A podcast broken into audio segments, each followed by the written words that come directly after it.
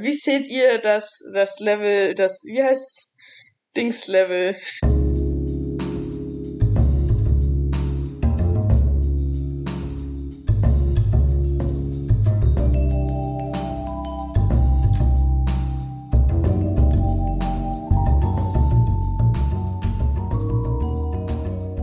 Hallo und herzlich willkommen bei Blattkritik, der Print-Podcast. Wir sind Franzi und Tobi.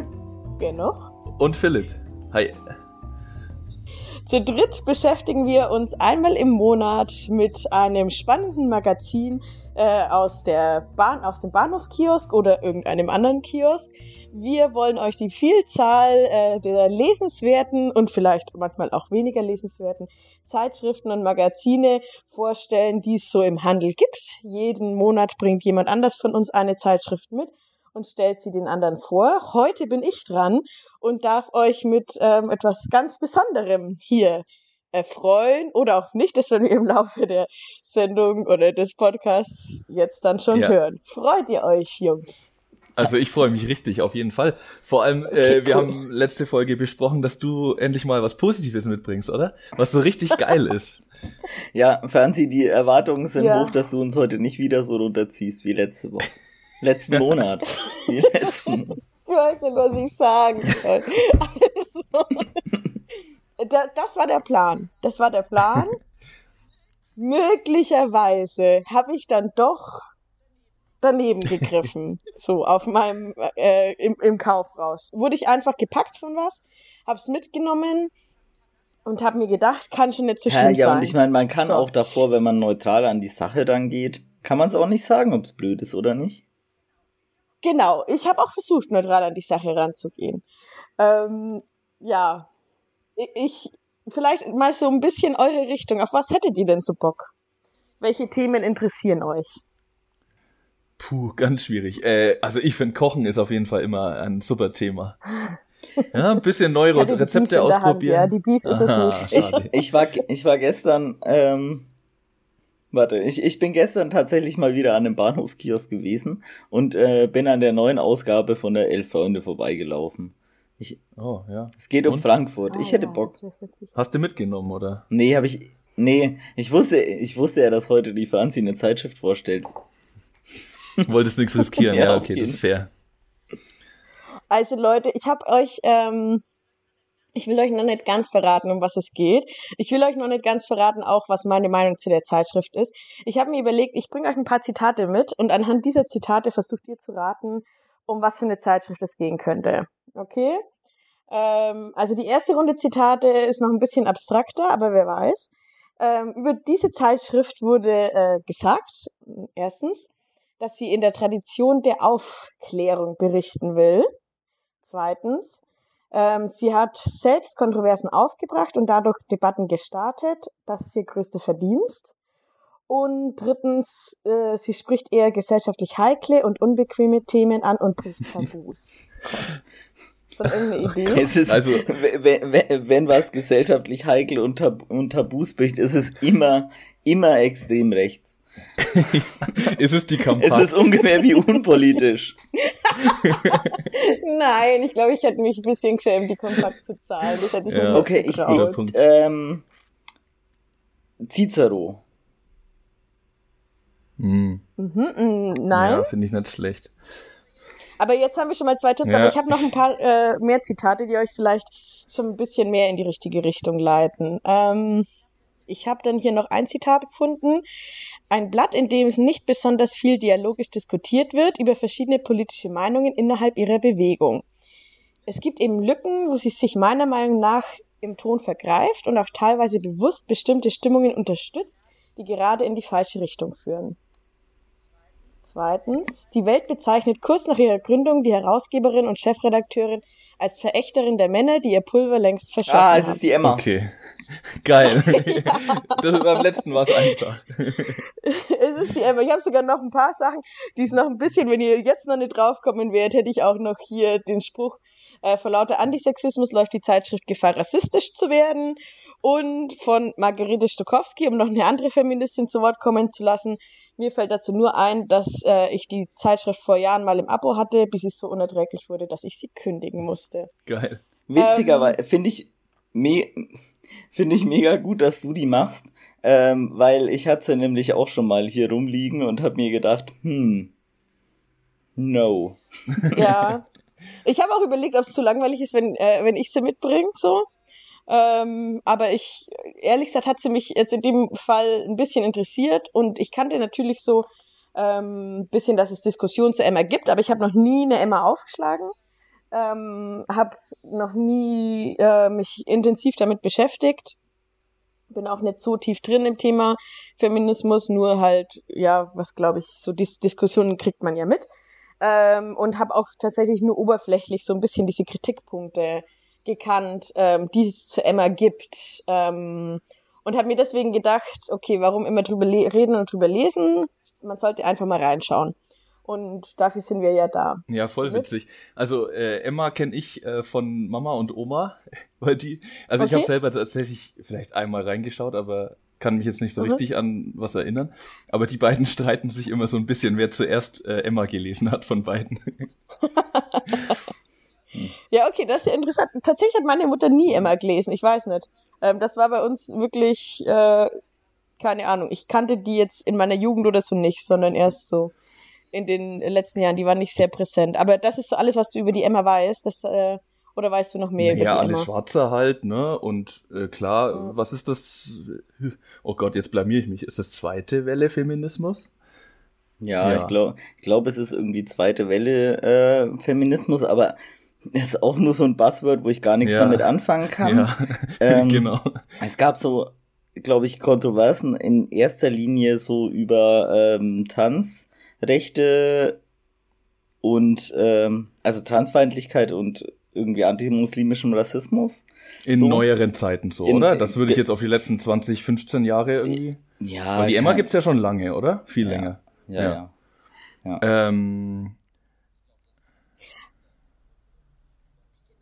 Genau, und auch nicht unbedingt in neueren Zeiten. Tatsächlich auch schon einer der ersten Vorwürfe, dass mit dem Rassismus, ähm, den die Emma auch immer wieder äh, aufgreift und darauf eingeht, also ähm, muss sich auch dagegen zur Wehr setzen. Ähm, die haben kurz nach ihrer Gründung zum Beispiel eine Kampagne gegen Klitorisverstümmelung gemacht und da kamen, kam das schon zum ersten Mal auf, dass da irgendwie auch rassistische Kritik an dieser Kampagne oder Rassismuskritik an dieser Kampagne äh, laut wurde. Das heißt, äh, das ist ein Kritikpunkt, der die Emma äh, viel begleitet. Genau, was daran dran ist, das können wir uns äh, mal äh, genauer anschauen. Ich will gar nicht so ähm, tatsächlich jetzt ähm, großen Feminismus-Lehrrundumschlag machen, sondern würde mich tatsächlich gern darauf konzentrieren, was, was steht in dieser Zeitschrift drin. Und ähm, was nehme ich jetzt daraus? So als jemand, der sich äh, schon für Feminismus interessiert, aber jetzt keine große mega feministische Vorbildung hat und jetzt mal einfach wissen will, so ähm, als Frau auch, was, was gibt mir die Emma an Infos an die Hand? Das ist ja das Ziel. So, die Emma will äh, Frauen stärken und informieren. So, das sagt sie über sich selber. Tobi, weißt du sonst noch irgendwas über die Emma oder hast du schon alles erwähnt, was du weißt? Ähm, also die, ich weiß halt das, was ich irgendwie aus ähm, Sekundärliteratur über die Emma weiß. Also das sind auch schon so größtenteils irgendwie Kritiken aus äh, der Ecke Missy Magazin, Margarete Stokowski, also diese Vorwürfe der Transfeindlichkeit ähm, und Muslimfeindlichkeit und tatsächlich in dieser Ausgabe, die ich hatte, ähm, ging es auch um ähm, das Problem, beziehungsweise es wurde halt, äh, glaube ich, problematisiert ähm, anhand dreier Fallbeispiele von Frauen, die Geschlechtsangleichung hatten und sich dann wieder, also die quasi sich geschlechtsangleichende Operationen hatten zum Mann hin und dann wieder zurück zur Frau ähm, mhm. Und da dann wurde halt so ein bisschen ausbuchstabiert, ähm, wohin so eine liberale äh, Politik ähm, führt. Ich fand also mhm. äh, waren anhand dieser Einzelbeispiele, glaube ich, keine besonders, äh, also war jetzt nicht besonders transfeindlich, zumindest das, was ich rausgelesen habe, aber es hat natürlich immer einen Grund, warum ich mir genau diese drei Beispiele raussuche, die es, ja. also die irgendwie da das Problem darstellen. Das ne? ist tatsächlich so, dass, äh, so, dass man sich genau diese drei Beispiele raussucht. Das ist auch so ein, was, was mir immer wieder aufgefallen ist. Es werden äh, viel oft äh, Geschichten anhand von Beispielen erzählt. Und äh, in vielen Artikeln ist es mir aufgefallen, dass es wirklich so beschränkt ist auf eine gewisse Art von Beispielen und äh, deswegen fand ich auch diesen einen Satz, äh, den ich als Zitat ähm, mitgebracht habe, dass nicht besonders viel dialogisch diskutiert wird. Ähm, das fand ich durchaus treffend, weil es ist schon deutlich, dass, äh, oder das ist mir auf jeden Fall aufgefallen, dass oft ähm, wenig Gegendarstellung zu der Meinung, die man hat, ähm, stattfindet. Oft, nicht immer. Ähm, ich würde einfach mal reingehen und sie euch mal wirklich direkt zeigen. Das ist die Emma, so sieht sie aus. Ähm, wir sehen hier eine äh, weiße, ein weißes Titelblatt, auf der diesem Titelblatt ist ganz groß eine junge Frau, die sich mit dem Handy im Spiegel fotografiert. Ähm, das Bild zeigt Pamela Reif. Ich kannte sie nicht, ich bin im Influencer-Thema nicht so drin, aber ich glaube, sie ist eine der erfolgreichsten Influencerinnen in Deutschland. Okay. Das, jetzt höre ich mich total boomerhaft an, aber wir werden über die Emma reden. Äh, boomerhaft wird sich heute noch vieles anhören. Es liegt an Emma und nicht an Spoilern. uns. ähm, das Titelthema ist tatsächlich äh, die unheimliche Macht der Influencerinnen. Ähm, darum geht's und ähm, das äh, steht auch ganz deutlich im Fokus. Genau, daneben geht's aber auch um die Wahl, die ansteht. Auch das Thema haben sie aufgegriffen. Sie haben allen Kanzlerkandidatinnen 20 Fragen zukommen lassen, die sie auch beantwortet haben. Ähm, das sind so die zwei größten Themen, mit der sich die Emma äh, in dieser Ausgabe beschäftigt. Die Emma erscheint zweimonatig mittlerweile, seit 1977, also schon eine ganze Weile. Ähm, die wurde gegründet, äh, als sie 1977 gegründet wurde, hatte sie 200.000 Auflagen pro Ausgabe. Ähm, das ist auch ein Zitat, das ich noch mitgebracht hatte. Tatsächlich gehört die Emma zu den deutschen Zeitschriften, die den größten Aufga Ausgabenverlust haben in den vergangenen Jahren. Das steht zumindest so auf Wikipedia. Ähm, die verkaufte Auflage beträgt mittlerweile noch knapp zwischen 25 und 26.000 Stück. Das entspricht einem Rückgang, sagt Wikipedia, von 55 Prozent gegenüber 1999. Also da hat sich schon ganz schön was getan. Trotzdem habe ich ein Interview mit Alice Schwarzer gelesen, in dem sie ähm, sehr stolz auch nochmal betont, dass die Emma sich tatsächlich wirklich nur durch den Verkauf finanziert. Ähm, und das auch stichhaltig. Also ähm, ohne spoilern zu wollen, unsere große Werbefrage können wir heute nur sehr begrenzt nachgehen, weil wirklich wenig Ach, Werbung in der Zeitschrift ja, wollte ich gerade fragen. Das okay. muss man wirklich sagen. Also es gibt schon Werbung, genau. aber äh, oh, sehr wenig, oder wie? Sehr, sehr okay. wenig. Ähm, also ich nehme mir das auf jeden Fall ab, dass äh, die Emma sich mit den Verkäufen finanziert. Eine Zeitschrift kostet halt auch knapp 10 mhm, Euro, ne? Okay. 9,90 Euro alle zwei Monate, genau. Also nur so viel. Ähm, sie hat auch einen starken Online-Auftritt, ähm, wodurch sie, was wohl auch immer wieder Thema ist, dass sie ähm, dadurch viele Abonnenten einfach verloren haben. Äh, zum, Ver zum Vergleich, ähm, die Yacht hat 40.000 ähm, verkaufte Ausgaben und äh, kommt alle zwei Wochen. Krass. Es ist ganz schön krass, krass. oder? Ja. Also da, dafür ja. doch, wie wirkmächtig die ja, Zeitschrift irgendwie ja. ist, wie bekannt ähm, und auch ähm, wie präsent auch Alice Schwarzer doch immer noch irgendwie ist. Aber ja, ist es wirklich so? Auch heute noch? Äh, Alice Schwarzer präsent, finde ich total. Die, ja, also ich würde schon behaupten, dass zumindest die meisten Menschen und ich glaube auch jeder Mensch, der sich irgendwie mit Printmedien, Zeitschriften, Magazinen beschäftigt und sowas liest, die kennen die Emma schon. Ich glaube schon. Und Alice Schwarzer ist wirklich noch oft in verschiedensten Talkshows zu verschiedenen Themen. Also die ist schon noch präsent. Sie ist übrigens seit 1977 ähm, Chefredakteurin und Herausgeberin ähm, bis auf ein kurzes Intermezzo von zwei Monaten 2008 mal. Da hat sie kurz mal den Chef Ah, wegen, wegen Steuerhinterziehung, oder? Oder war das erst äh, später? Nee, nee, sie, tatsächlich, das ist eine Geschichte. Ja. Sie hatte äh, sich wegen Steuerhinterziehung selbst angezeigt. Ähm, aber sie hat es nicht deswegen den Chefsessel okay. abgegeben, sondern 2008 hat sie gesagt, so jetzt mal ähm, langsam ist es auch an der Zeit, äh, nach knapp 40 Jahren in Rente zu gehen. Und hat den Chefsessel abgegeben und dann äh, kam es aber aus äh, nicht ganz, es war wohl irgendwie ein bisschen äh, ungeklärt. Man weiß bis heute nicht, warum die Chefredakteurin, die dann kam, nach zwei Monaten ihren äh, Sitz wieder verlassen hat und gekündigt hat. Das war wohl auch eine bisschen äh, unschöne Trennung mit allen möglichen Beschuldigungen von beiden Seiten. Ähm, letzten Endes habe ich jetzt aber auch keine seriöse Aussage finden können, warum, äh, warum die nach zwei Monaten wieder gegangen ist, was da zur Trennung geführt hat. Auf jeden Fall ist danach direkt Alice Schwarze wieder eingestiegen und auch heute noch Chefin in der Emma.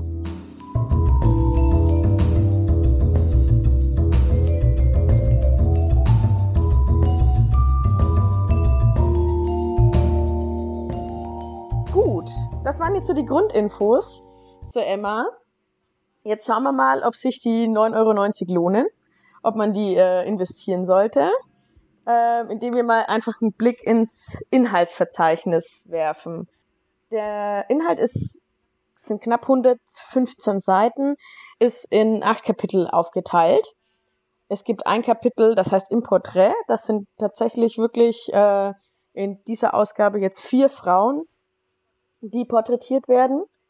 Es gibt äh, ein großes Kapitel, das sich äh, dem Thema der Ausgabe widmet, nämlich Influencerinnen. Das werden wir uns auch noch genauer anschauen. Dann die Qual der Wahl, also zweites großes Thema, Bundestagswahl, widmet sich nicht nur äh, diesen Interviews, die ich vorhin schon angekündigt habe, sondern auch ähm, Politikerinnen in Brüssel und ähm, ein Artikel, den ich euch dann auch noch vorstelle. Ich sag am Schluss auch, welche Artikel ich mir rausgepickt habe. Dann gibt's das Kapitel Gegenwehr. Da geht's vor allem darum, ähm, sich ja tatsächlich zur Wehr zu setzen, mehr oder weniger. Zum Beispiel wird da ähm, sind da Kommentare zu irgendwelchen Aussagen, die sie kritisch sehen. Ähm, es gibt aber auch einen Artikel über Hate Aid, also äh, gegen Hass im Netz und über Forensic Nurses. Äh, das sind Frauen in der Schweiz, die ähm, nach Gewaltverbrechen an Frauen Spuren sichern. Sowas. Der nächste Artikel, äh, das nächste Kapitel heißt Islamismus und Terror. Ähm, es geht aber nicht nur um Islamismus und Terror, sondern das sind alle Artikel gesammelt, wo es darum geht, was im Ausland falsch läuft, mehr oder weniger. Es geht tatsächlich ähm, auch um den Islam, zum Beispiel ein Gastbeitrag von Ahmad Mansour, der ähm, davon seine Arbeit erzählt. Es geht auch um einen Artikel über Afghanistan und es geht aber auch um Belarus und um Russland. Das ist echt weird. Ich war wirklich ein bisschen irritiert, weil wirklich äh, Islamismus und Terror ein bisschen komischer Titel war. So. Afghanistan ist ein Thema, so dann kann man es verstehen, aber was ist, hat Belarus mit Islamismus zu tun? Da geht es um die Rolle der Frauen in Bel Belarus. Dann gibt's noch Kultur. Da wird eine Frau, eine Künstlerin vorgestellt, Bücher vorgestellt. Britney Spears, ein kurzer Artikel über den Kampf von Britney Spears aus der Vormundschaft. Mhm. Sowas. Dann zuletzt auch noch Leserbriefe, also das Kapitel immer, ähm, das Le Leserbriefe hat, die Autorinnen vorstellt über uns, sowas. Genau, und das letzte Kapitel nennt sich Service und das ist letzten Endes nur so die Basisinfos, wie man die Emma abonniert, was für Vorteile man hat, wenn man sie digital abonniert, so ein Zeug halt. Also die meiste Werbung, die in der Emma ist, ist Werbung für die Emma selbst. Dafür gibt es ein eigenes Kapitel. Okay, kann man so machen. Aber finde ich doch eigentlich erstmal ein, äh, also ist doch eine in ja. Ordnung Gliederung. So. Auf jeden Fall ist eine in Ordnung Gliederung. Ähm, waren auch ein paar Themen dabei, die mich interessiert haben. So, ähm, gerade auch das Titelthema hat mich interessiert, weil ich es auch ganz spannend fand mal. Das ist auch ein Thema, über das ich auch äh, im Privaten schon öfter mal mit Freundinnen gesprochen habe. Dieses Influencer und Influencerinnen, so, weil ich da ja auch irgendwie ein paar kritische Punkte sehe. Ähm, apropos kritische Punkte, aber wie sind natürlich in der Recherche und auch beim Lesen dieses Inhaltsverzeichnisses so ein bisschen die schon vorher angesprochenen äh, Punkte im Hinterkopf geschwört, die, die es gibt, für die die Emma kritisiert wird. Ich würde es gerne nochmal zusammenfassen. Ähm, was das für, es sind so drei große Punkte, die immer wieder aufkommen, wenn man über die Emma irgendwo liest. Das eine ist die Transfeindlichkeit, die der Tobi schon angesprochen hat. Ähm, das andere ist der Umgang mit dem Islam. Und das nächste, das dritte, was jetzt noch gar nicht benannt wird, ist der Umgang mit Sexarbeit beziehungsweise Prostitution. Ähm, die Emma ist da ganz klar dagegen. Es gibt auch viele feministische Stimmen, die eher Sexarbeit, mehr Anerkennung für Sexarbeiterinnen fordern so und da positioniert sich die Emma ganz klar dagegen. Das ist auch so ein ganz großer Streitpunkt zwischen verschiedenen feministischen Strömungen. Und das waren so die drei Punkte, die ich immer wieder gelesen habe. Und diese drei Punkte habe ich auch interessanterweise alle in diesen Artikeln und auch im Inhaltsverzeichnis wiedergefunden. Transfeindlichkeit. Ich würde mit euch gern später über einen Artikel sprechen, in dem ein, ein Kandidat der Grünen berichtet, wie er sich aufstellen hat lassen in seiner Partei auf die Liste. So, warum das Transfeindlichkeit ist, können wir dann besprechen, wenn wir den Artikel vor uns haben. Äh, dann der Umgang mit dem Islam. Wir haben gerade kurz schon über äh, das Kapitel Islamismus und Terror gesprochen. Und auch Prostitution und versus Sexarbeit ist irgendwie so ein Thema, das immer wieder aufkommt.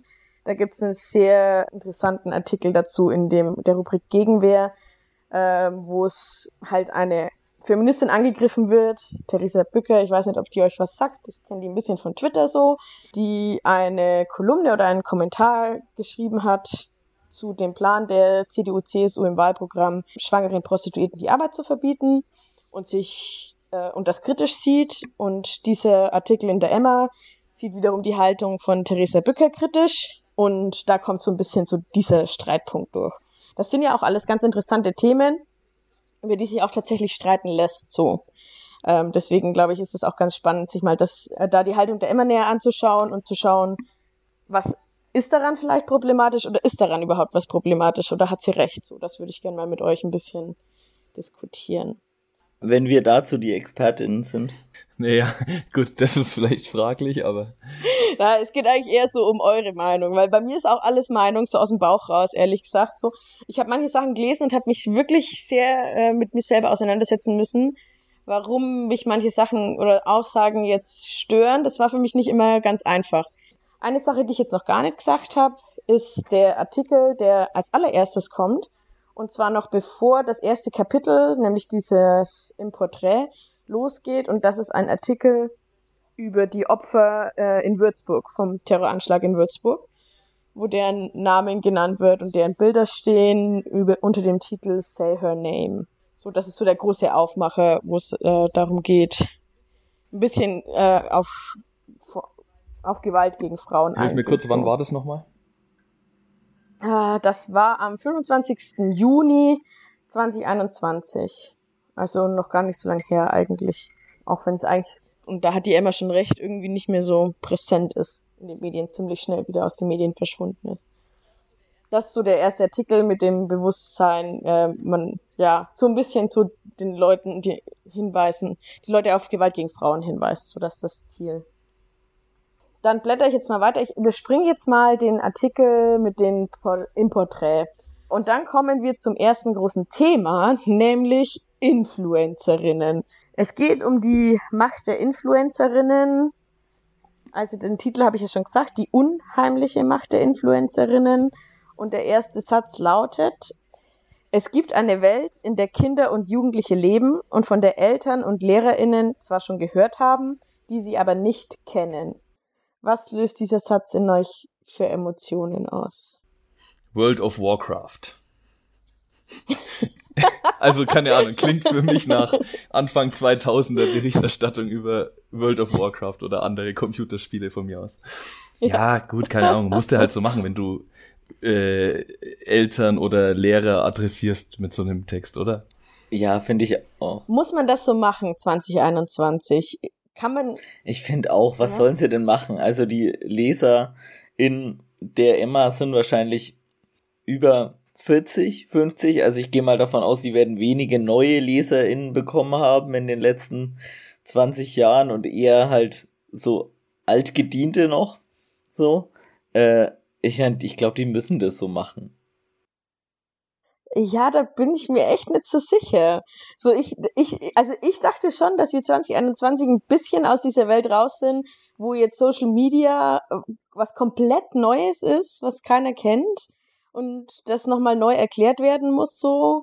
Also das hat ja meine Mutter schon mitbekommen, dass es in Instagram gibt. So. Okay, aber trotzdem denke ich, ist für viele Leute, und ich meine, das gilt ja fast für uns sogar, ähm, äh, Anfang 30, äh, sagen wir mal, für einige, viele, dass dieses Instagram schon irgendwie eine Welt ist, die sich jetzt nicht jedem von uns so erschließt, ähm, dass wir das häufig nutzen und da uns total, du hast selber gesagt, äh, Influencerinnen, ja. da kenne ich mich auch null aus, da kennen wir uns, glaube ich, alle relativ schlecht aus. Also ist es nun mal eine fremde Welt. Ja, ja, natürlich, das war ja mit so ein Punkt auch, dass ich ähm, mich überhaupt dafür entschieden habe, weil ich äh, das Thema auch interessant fand und auch oft über das Thema stolper. Ähm, Jetzt nicht, weil ich besonders vielen Influencerinnen folge, aber weil man, finde ich, tatsächlich schon um Influencerinnen nicht so wirklich rumkommt und man schon oft, also ähm, klar, ich kenne deren Namen nicht und so, aber was ich schon kenne und was ich jetzt auch erwarten würde, dass ihr ein bisschen äh, euch da schon mal was mitbekommen habt, sind so die Inhalte, mit denen äh, die sich auseinandersetzen. Und das sind ja auch Inhalte, die man durchaus kritisch betrachten kann, weswegen ich jetzt das Thema ähm, auch ganz spannend fand und die auch, äh, das wird auch immer wieder äh, aufgenommen. Also es geht um, vor allem um Kritik an Influencerinnen und zwar bewusst Influencerinnen. Sie sprechen zwar manchmal auch männliche Influencer an, aber der Artikel fokussiert sich schon sehr auf Frauen, die als Influencerinnen arbeiten. Und was sind das für Themen, um die es da geht dann bei denen? Ähm, genau, so ein Punkt, der bei äh, vielen Influencerinnen ja ein großes Thema ist, ist einfach Werbung. So. Ähm, und das ist, glaube ich, ein Punkt, oder das ist immer was, was ich eigentlich tatsächlich schon immer ganz faszinierend finde und womit ich mich schon immer mal wieder auseinandersetze. Es gibt ja immer diese Videos, wo irgendwie so die Sachen für die Influencerinnen und Influencer werben so kritisch betrachtet werden und auch aufliegt, warum ist es ein totaler Schmarrn, eine Kerze zu kaufen, die abbrennt und am Ende liegt unten eine Kette drin, die 30 Cent wert ist und du kaufst für die, zahlst für die Kerze 30 Euro. So, diese abstrusen Produkte, die da beworben werden. Ähm, und das finde ich schon ein total faszinierendes Thema und auch ein Thema, über das ich mich oft amüsiere und wo ich mich oft frage, Alter, wie krass, so, es gibt trotzdem ultra viele Menschen, die diese Kerze kaufen. Ist jetzt ja. ein Beispiel, ne? Was ich auch ganz großartig fand dazu, ähm, hier Ole Nymon und äh, Wolfgang M. Schmidt haben ein Buch geschrieben zu äh, Influencer. Ich habe es leider nicht gelesen, ähm, aber ich habe mir die Buchvorstellung angeguckt und das war richtig geil, weil äh, die haben da so ein so ein Influencer-Video von halt einem Typen jetzt in dem ähm, Fall ähm, angeguckt halt. Das ging irgendwie keine Ahnung zwei Minuten, eineinhalb Minuten und da ging es um eine Daily Daily Morning Routine. Und das war wirklich ganz, also richtig geil, einfach zu sehen, so alles, was er macht, hat irgendwie, also er hat da irgendwie, er nimmt seine Schlafbrille ab und diese Schlafbrille ist natürlich irgendwie unten in den Kommentaren verlinkt. Dann geht er irgendwie aus dem Zimmer und geht ins Bad und was weiß ich, trägt da irgendwie sein Arganöl auf und ähm, das ist sehr spannend, dass du dieses Buch erwähnst, Tobi, denn wer dieses Buch gelesen hat, ist Annika Ross, die Autorin des Artikels, den ich gerade vorstelle, weswegen auch am Ende des Artikels das Buch empfohlen wird. Titel Influencer für 15 Euro im Surkamp äh, Verlag erschienen. Gerade diese, gerade diese Vermischung von Unterhaltung und Werbung, ne? Also es gab Werbung irgendwie immer, es gab mhm. Unterhaltung immer, aber dieses ganz, diese ganz krasse Verquickung ohne, mhm. also bruchlos quasi, na. Und das ist genau das Thema, das hier auch oft aufgegriffen wird. Und das ist auch wirklich ein Thema, was ich spannend finde und faszinierend und ja auch manchmal erschreckend so. Ähm, und es gibt so einen Funkkanal, offen unehrlich heißt der. Und die beschäftigen sich, da kommt irgendwie einmal die Woche ein Video raus, wo die genau das machen. Ähm, und das sind dann oft auch nehmen die dann so Artikel, prüfen die da oder Produkte, die von InfluencerInnen empfohlen werden. Und da kommen ganz oft total absurde Geschichten raus, ähm, hinter diesen Artikeln, äh, und das sind dann auch oft Artikel, von denen auch ich, die ich eigentlich wirklich wenig äh, InfluencerInnen folge, ähm, auch schon gehört habe, irgendwie so bestimmte Modelinien, die mir auch auf Instagram immer wieder vorgeschlagen werden, so oder Kosmetiklinien, die, die, die, die mir alle dann auch was sagen.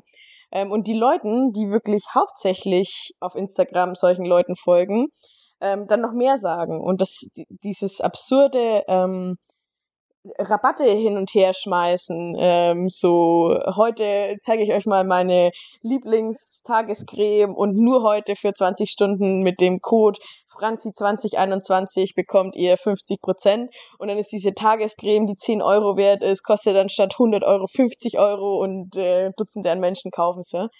Äh, und es gibt ja auch ganz viele Stories von Leuten, die da ähm, auch verarscht wurden ähm, und so weiter. Ähm, also spannendes Thema, auf jeden Fall. Sehr spannendes Thema. Äh, nimmt der Artikel jetzt ähm, eine feministische Perspektive ein? Der Artikel nimmt eine feministische Perspektive an, ein und ähm, zeigt,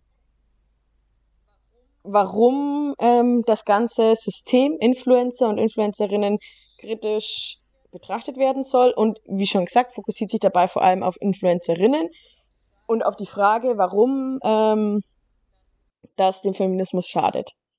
Influencerinnen dem Feminismus schaden. Und das ist äh, ein Punkt, den ich teilweise tatsächlich, da fängt es dann bei mir nämlich an, dass ich es ein bisschen schwierig finde.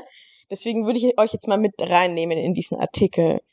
Ähm, so ein Hauptkritikpunkt steht auch schon im Teaser direkt, ist, ähm, dass die größte Werbefläche, also Instagram ein einziges Werbe Tool ist letzten Endes und die größte Werbefläche auf Instagram ist der eigene Körper. Und den tragen äh, die Frauen zu Markte mit dramatischen Folgen. Zitat Ende. Ähm, begleitet wird die erste Seite von Dutzenden von Bildern von verschiedenen Influencerinnen, ähm, die da Herzchen machen und mit Schmollmund in die Kamera schauen und kennt man alles, diese Bilder von, von jungen Frauen, die das machen. Ähm, Genau, und das Problem, das sie benennen, ist, ähm, dass durch diese Influencerinnen ähm, Konsum als Beweis für den Erfolg und die Selbstständigkeit einer emanzipierten Frau propagiert werden. So, also ähm, dass oft die Influencerinnen sich selbst mit dem Thema äh, äh, Feminismus auch schmücken und das als Thema machen und so, ich bin jetzt eine starke emanzipierte Frau und das beweisen sie, indem sie konsumieren. So, das wirft die Emma ihnen vor, äh, dass sie das machen. Und dadurch, ja, äh, natürlich Einfluss auf diejenige, diejenigen haben, die ihnen folgen. Ähm, sie werfen schon auch so ein Gegenargument auf. Manche werden sagen, ich zitiere wieder, warum auch nicht? Warum sollten so junge Frauen nicht ihr hübsches Gesicht, ihren perfekten Körper, ihre Welt den Fans auf Instagram vorführen und damit auch noch viel Geld machen? Die Antwort ist ganz simpel weil diese Influencer sich zwar selbst nutzen, aber ihren Fans schaden. Und das ist eigentlich das große Thema, äh, das sie aufmachen, nämlich, dass die Influencerinnen ihren Fans, und das sind laut Emma vor allem junge äh, Mädels zwischen äh, 15 und 25, sage ich jetzt mal. Das ist, glaube ich, nicht so konkret benannt, aber das wird schon äh, deutlich, dass es, ich sage eher zwischen 10 und 25 vielleicht, ähm, dass es vor allem um die geht und dass die sich von dem Bild, das Influencerinnen auf äh, Social Media propagieren, beeinflussen lassen. Und da geht es dann nicht nur darum, dass die Influencerinnen sie dazu verführen, für irgendeinen Schrott viel Geld auszugeben, sondern, und das ist auch ein Thema, das ich sehr kritisch sehe, dass die Influencerinnen natürlich auch ein äh, Körperbild beispielsweise reproduzieren oder auch ein Lebensbild reproduzieren, das teilweise ähm, aus feministischer Perspektive sehr kritisch anzusehen ist. Zum Beispiel ähm, ist ja so mit, mit das Prinzip der Influencerin, vielleicht erkläre ich das auch nochmal so, was macht eine Influencerin? Wir reden jetzt viel drüber, eine Influencerin macht viel Werbung, aber ähm, Influencerinnen, die erfolgreich sind, die machen viel, viel mehr. Die nehmen nämlich ihre Follower und Followerinnen mit, mit in ihr Leben rein. Und das ist laut Emma so das Gefährliche. Ähm, die werden zu besten Freundinnen von äh, jungen Mädels, die ähm, dann ja sich denen nahe fühlen, weil die Influencerin eben nicht nur zeigt oder sagt, Leute, kauft euch dieses, äh, diese Tagescreme, sondern, Tobi hat es gerade schon erzählt, sie mitnehmen ihre Tagesroutine. Die nehmen die mit in ihre Tagesroutine, die nehmen die mit in ihr Schlafzimmer, in ihre Küche, zeigen ihnen, was sie heute gegessen haben, was sie eingekauft haben, was sie sich bestellt haben, so und natürlich das andere, das alles wahnsinnig idealisiert. Ähm, immer so mit dem äh, Hauptding, bei mir ist alles perfekt und schön und fotografieren sich dann vom Spiegel und alles Mögliche. Und was die Emma befürchtet, ist, dass jetzt alle Follower und Followerinnen darauf reinfallen. Darauf reinfallen und so sein wollen wie ihre großen Vorbilder und das Leben führen wollen wie ihre großen Vorbilder. Und dass das Leben, das die großen Vorbilder führen, eben alles andere als modern ist. Es geht nämlich die meiste Zeit drum, die Frau, die irgendwelche leckeren Sachen kocht, ein schönes Haus hat und gut mhm. aussieht. Und das sind so die Hauptthemen der Influencerin. Und wahrscheinlich irgendwie hier mein Boyfriend wir machen jetzt XYZ und bekommen da noch ein Kind und ähm, heiraten ja. dann auf jeden Fall. Und also das, was propagiert wird, ist schon ein krass traditionalistisches Weltbild auch, oder? Also ein Familienbild irgendwie und bla. Und äh, dabei ist auffällig, dass ähm, weibliche Influencerinnen tatsächlich deutlich erfolgreicher sind als männliche mhm. Influencer. Echt, kann man das einfach so ähm, sagen, ja? Ähm, das kann man einfach so sagen. Es gibt auch eine Statistik, warte mal, die muss ich jetzt mal schauen von äh, den beliebtesten Influencerinnen, äh, InfluencerInnen bei den 13- bis 19-Jährigen. Und bei den Mädchen ist die erfolgreichste Influencerin Dagi B. Ähm, die hat 14,3 okay, 14,3 Prozent ähm, der Mädels der, oder der äh, 13- bis 19-Jährigen sind Fans von Dagi B. Und der beliebteste männliche ähm, Influencer ist Gronk, der mir ehrlich gesagt gar nichts sagt. Ich weiß nicht, macht der Gaming, der macht oder Gaming, so? Ja. Ähm, 9,1 Prozent. Also da ist schon allein auf Platz 1 eine große Differenz. cool. Okay. Ähm, jetzt so, es gibt auch noch mehr Zahlen, aber ich will jetzt gar nicht so mit Zahlen um mich werfen. Das ist auf jeden Fall, wird auf jeden Fall deutlich und auch im Artikel immer wieder, dass es eben äh, vor allem Frauen, äh, Frauen sind, die damit erfolgreich sind. Ähm, und dass die ähm, Themen, mit denen sich Männer und Frauen beschäftigen, auch sehr ähm, unterschiedlich sind. So Männer machen immer oft Gaming und Fitness und so weiter und Frauen, das haben wir gerade schon gesagt, da geht es vor allem um Mode und Beauty. So, das sind die Themen. Wobei, da gibt es jetzt keine Zahlen. Das ist jetzt das, was ähm, die, die Emma so in den Raum wirft. Dass äh, männliche Influencer sich mit äh, Gaming und Fitness beschäftigen und weiblichen mit Mode und Beauty. Sie geht auch darauf ein, also ein ganz großer Punkt, wo sie darauf eingehen, ist eben dieses Werbefläche. So, das haben wir jetzt schon abgehakt. Frauen als Werbefläche. Dann das zweite, der zweite Kritikpunkt ist Frauen, die ein traditionelles Rollenbild vermarkten über Instagram.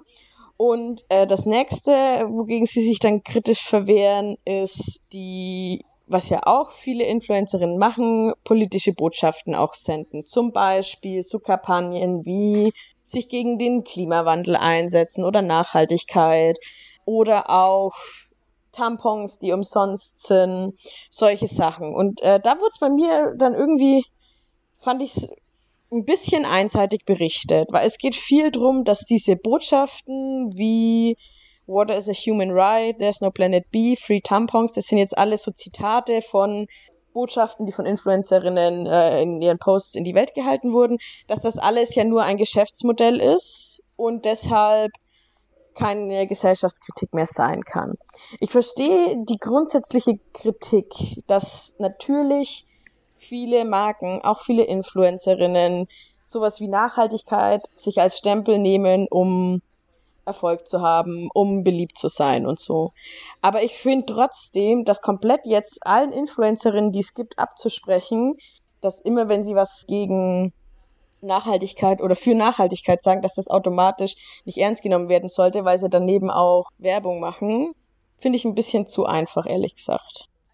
Also zum Beispiel ein Zitat ist hier so plädiert, Caro Dauer, wohl auch eine Influencerin, ähm, auf der einen Kachel für das Recht auf Wasserversorgung lässt sich auf der anderen an den luxuriösesten Badeorten dieser Welt fotografieren. Ja, gerechtfertigte Kritik, ne? Das sind, sind auch so Sachen, über die ich stolper, wenn ich Social Media benutze oder wenn ich durch Instagram scroll, so, ne? Das sind auch so Punkte, wo ich mir an den Kopf fasse und mir so denk, wie können die Leute das jetzt nicht sehen, ne? Und natürlich nehme ich ihr das dann nicht ab, das, was sie vorher postet. Aber, und ich finde schon, also es ist. Hm? Man muss nicht immer eins zu eins das konsumieren und leben, was man politisch fordert. So, es ist ja was anderes, politische Forderungen an jemanden heranzutragen oder auf die Straße oder irgendwo hinzutragen, als was man jetzt konsumiert. Keine Ahnung. Ich kann, ich kann mich gegen schlechte Arbeitsbedingungen in Foxconn hier iPhone-Zulieferer, keine Ahnung, das kann ich kritisieren, obwohl ich ein iPhone oder ein Smartphone hab. So, also so stumpfe Konsumkritik ist ja dann auch wieder nichts. Aber ja. Ja, also äh, das, das Ding ist, das meine ich so mit, mit auch mit dem, was ich vorhin gesagt habe, äh, die Beispiele, die rausgepickt werden.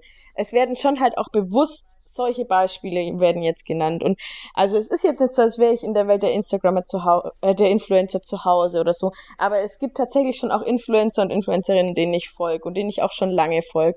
Und die teilweise auch Werbung machen und damit ihr Geld verdienen, auf Instagram zu sein aber ähm, die auch Inhalte posten, die mich einfach interessieren und ähm, die ich interessant finde.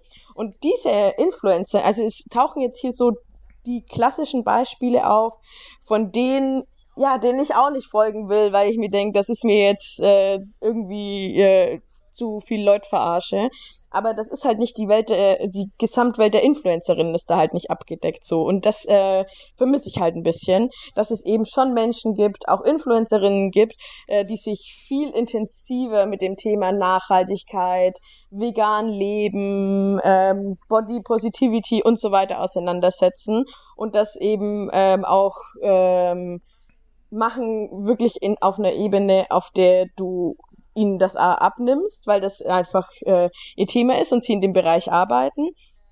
Ähm, und wo ich es dann trotzdem okay finde, wenn die dann mal, was weiß ich, äh, irgendeine Werbung für Klamotten runterschalten, so das. Deswegen glaube ich ihnen trotzdem, dass sie ähm, nachhaltig leben können, so. Ja, also ich weiß nicht, vielleicht würde dir jetzt die Autorin äh, der Emma entgegnen, ähm, dass sie über die großen und erfolgreichsten Influencerinnen spricht. Und vielleicht ist da das Bild so, wie es auch in dem Text äh, sich darstellt. Ist jetzt nur eine Vermutung, keine Ahnung. Kann sein. Sie haben jetzt nicht nur die größten und erfolgreichsten, sie gehen auch auf ein paar, da komme ich jetzt noch ein bisschen dazu, zu, auf was denn noch alles so eingehen. Aber klar, sie haben sich auf jeden Fall, sie nehmen auf jeden Fall viele große und erfolgreiche in den Blick, so, keine Frage. Ähm, Genau. Ähm, so, ein Punkt ist dann auch, das habe ich gerade schon angesprochen, sowas wie Body Positivity, ähm, wo es auch Influencerinnen gibt, die sich damit auseinandersetzen. Das wird in dem ganzen Dossier als ziemlich negativ und heuchlerisch abgetan. Hier nochmal Zitat, feministische Themen drehen sich um Zellulite, Menstruation oder Awareness gegen Catcalling oder Bodyshaming. Das Thema Body Positivity ist besonders perfide. Ich finde, auch da kann man Kritik üben an dem Thema Body Positivity. Wenn äh, irgendwie eine Influencerin mit einem perfekten Body äh, ein Foto macht und da ist dann irgendwie so eine winzige Speckrolle und sie so, heute bin ich besonders ehrlich und zeige euch diese Speckrolle. So, und du denkst dir so, Alter, du siehst immer noch perfekt aus, so. Und das ist ein Problem. Das ist ein Riesenproblem in dieser äh, Body Positivity Bewegung. Allerdings, und vielleicht auch nur, weil mich das Thema jetzt äh, auch sehr interessiert, gibt es wirklich viele Influencerinnen, die genau dagegen auch bewusst vorgehen und dafür sensibilisieren und das konkret ansprechen und diese Probleme konkret ansprechen, mhm. die äh, diese Bewegung mit sich führen und das auch und dann auch wirklich ähm, auf solche Stories, wenn wieder irgendein perfektes Model postet, oh schau mal, ich habe ja auch eine kleine Delle im Po, äh, dann posten und äh, aufklären, so ne. Also das gibt's. Das ist nicht so, als wäre Instagram ein Raum, in dem niemand äh, kritisiert und in dem äh, niemand ähm, auf sowas auch sowas auch kommentiert und ähm, es gibt auch ganz viele Fälle, wo sowas auch diskutiert wird. Auch man muss nur mal in die Kommentare schauen von solchen Bildern, wo das ganz oft kommentiert wird. Du, wo ja ähm, schon irgendwie auf Insta dann unterwegs bist, würdest schon sagen, dass diese Bubble irgendwie einfach falsch dargestellt ist oder äh Genau, das ist das, was mich ein bisschen stört, einseitig dargestellt wird. Und was mich nämlich auch ein bisschen stört, ist man spricht auch ein bisschen den ganzen Followern und Followerinnen die Mündigkeit ab, Sachen mhm. einzuordnen. Das stört mich wirklich. Also dieser Artikel geht grundsätzlich davon aus, die Mädels, die jungen Mädels werden jetzt alle ähm, magersüchtig, weil äh, Pamela Reif postet sich äh, mit schicken Arsch und sagt, schaut mal, ich zeige euch, dass ich auch Zellulite hab so. Das ist mir in dem Sinne zu einseitig, weil ich finde, dass die Diskussion stattfindet auf Instagram und die findet nicht nur da statt bei irgendwelchen anderen, in irgendwelchen anderen Bubbles, wo die Mädels, die denen folgen, nicht drauf zugreifen können, sondern die findet auch in den Kommentaren und so weiter statt. Ich glaube, dass es mehr junge Mädchen gibt, als die immer denkt, die tatsächlich medienmäßig geschult genug sind, um auch Inhalte filtern zu können und damit umgehen zu können. Und ich glaube, dass das komplett oder ich finde, dass das in diesem Artikel komplett ausgeklammert wird, dass es wirklich viele junge Frauen gibt, die das einordnen können. Und es ist nicht so, als würde ein 13-jähriges Mädchen nicht wissen, dass es Filter gibt. So. Natürlich gibt es viele 13-jährige Mädchen, bei denen das einen schlechten Einfluss hat. Das ist ja auch durch viele, viele Studien nachgewiesen. Aber grundsätzlich davon auszugehen, dass niemand von diesen vielen 13-jährigen Mädchen dazu in der Lage ist, die mit in diesen Diskussionen, die in den Kommentarspalten stattfinden, mitzureden, in denen durchaus häufig gesagt wird, Alter, was ist das für eine Zellulite, ist das eine Verarsche, du siehst immer noch perfekt aus, so, dass man schon auch vielleicht ein bisschen positiver den Mädels zutrauen kann, dass nicht alle deswegen jetzt, und das ist wirklich so, dass das so rauskommt, so die werden jetzt alle magersüchtig. Und das finde ich halt einfach zu einseitig. Ich finde, diese Kritik ist immer so ein bisschen zu einseitig und mir fehlt so die Perspektive von einem jungen Menschen. Hm. Von jemandem, der es auch nutzt, oder? Genau, das ist eine Diskussion, die äh, 50-Jährige, die meine Mutter am Stammtisch führt, so.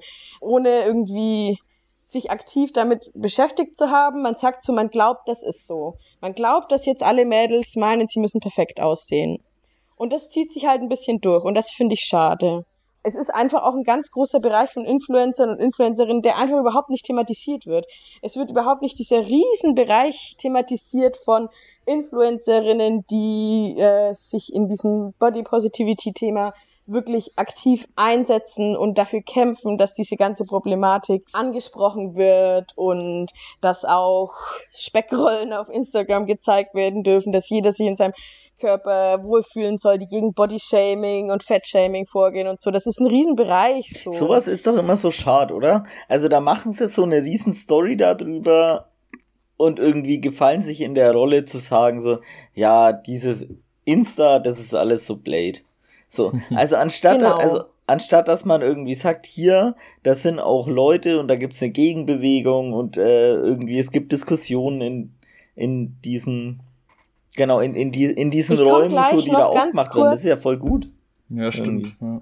Ich komme ganz gleich, äh, gleich noch ganz kurz so, ähm, um hier kein nichts zu unterschlagen. Es gibt noch ein Interview mit einer Influencerin, wo bis ja, wo ein bisschen auf das Thema, aber das hat mich auch ein bisschen enttäuscht. Deswegen, äh, so prinzipiell hat mich das noch nicht von meiner Meinung abgeholt, äh, dass es mir ein bisschen zu einseitig ist. So, so viel schon mal vorab. Aber das jetzt mal so grundsätzlich zu dem Thema, was, was mir an dem Artikel nicht so gefällt. Was mir an dem Artikel auch nicht so gefällt, ist, dass den Frauen, den Influencerinnen meiner Meinung nach auch was sehr Großes abgesprochen wird, nämlich die Tatsache, dass das erfolgreiche Geschäftsfrauen sind, die ähm, wirklich auch teilweise was erreicht haben im Leben. Ich habe ein bisschen das Gefühl, es ist diese Meinung, so Influencer sein ist ja sowieso nur sein Essen fotografieren und schön aussehen. So, und das ist, glaube ich, eine Meinung, die viele haben, weil es auf Instagram natürlich oft auch so propagiert wird. Die schreiben natürlich nicht, dass sie einen langen Arbeitstag haben, so keine Ahnung. Aber ich finde trotzdem, dass das immer noch Frauen sind, so, die was erreicht haben. So, die haben, die haben auch wirklich einen anstrengenden Job teilweise. Also, zwei Sachen. Ich würde, glaube ich, ein bisschen äh, kritisieren, Franzi, also wie du gerade erreicht, ähm, also was, was erreicht haben, verwendest. Ja, ja, Keine Ahnung, also äh, das äh, ist ja nicht mit Geld verdienen getan irgendwie. Aber trotzdem, genau, und das meinte ich gerade irgendwie mit äh, diesem konservative, äh, moderne Kritik so, ne? Also das ist doch keine richtige Arbeit irgendwie. Genau, genau. Und weil du jetzt sagst, erreicht haben, das, ähm, da würde ich gerne ein Beispiel rauspicken, ähm, wo es eben nicht nur um das geht, um Geld verdienen geht, sondern ähm, eine Influencerin, die ich so gar nicht so als Influencerin ehrlich gesagt äh, auf dem Schirm hatte, aber diese identifizieren ist Amanda Gorman. Sagt euch der Name noch was? Nee. Amanda Gorman ist äh, die junge Frau, die bei der Vereidigung von beiden das ah. äh, Gedicht vorgetragen hat.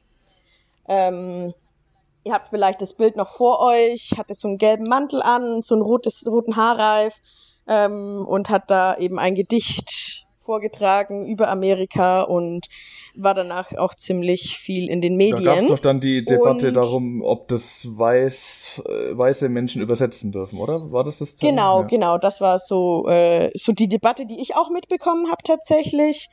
Ähm, was die Emma zu ihr zu sagen hat, ist, ähm, dass Amanda Gorman ähm, eine der besten Werbeträgerinnen von Prada ist, äh, die die Marke je hatte.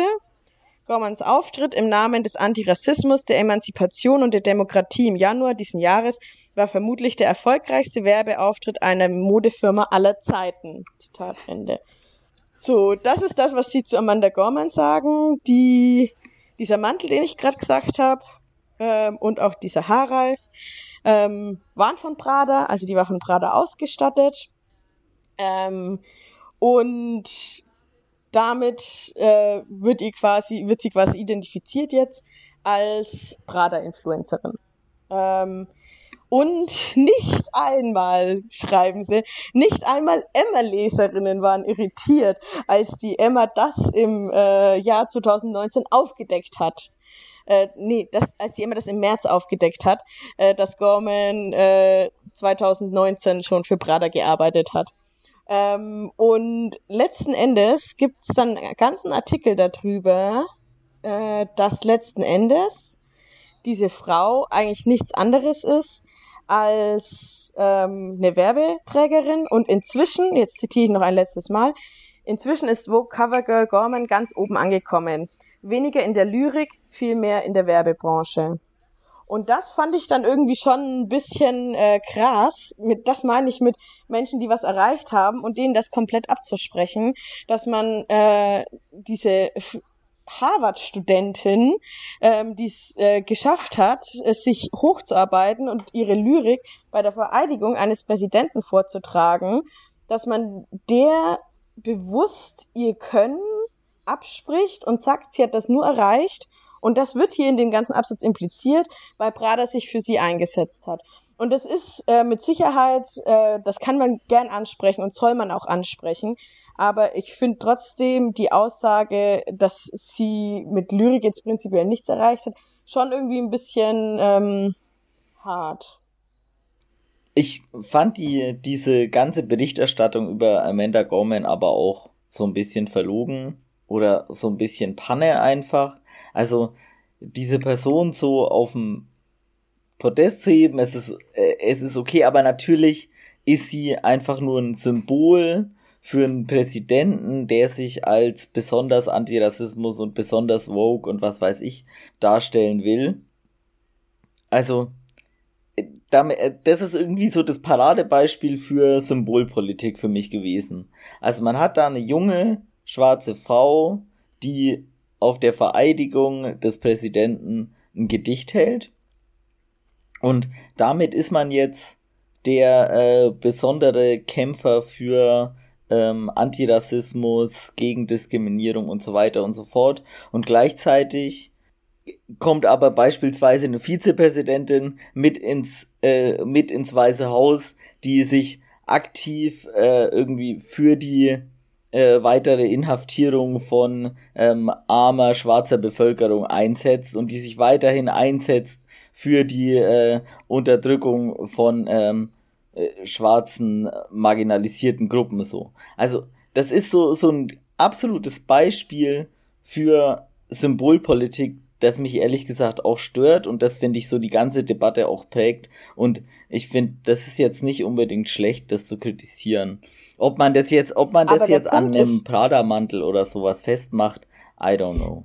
Der Punkt ist ja, dass genau alles, was du jetzt sagst, gar nicht kritisiert mhm. wird. Es geht ja gar nicht, also das wird ja überhaupt nicht, das wird ja gar nicht mhm. angesprochen, diese Punkte. Es geht überhaupt nicht um Symbolpolitik. Es geht auch nicht darum, inwiefern sie jetzt wirklich äh, Antirassismus äh, im Namen von oder sich gegen Rassismus engagiert und äh, für Emanzipation ist. Darum geht's eigentlich überhaupt nicht, sondern es wird nur das Einzige, was eigentlich kritisiert wird und was als Argument genommen wird, dass ähm, ihr das eben abgesprochen wird, dass sie sich gegen Rassismus und so weiter engagiert, hm. ist der Verweis darauf, dass sie sich ihren Mantel von Prada ja, okay, hat bezahlen das ist natürlich dumm. Ja. Und das finde ich halt, und das ist halt genau das, was immer wieder in diesem ganzen Artikel aufkommt.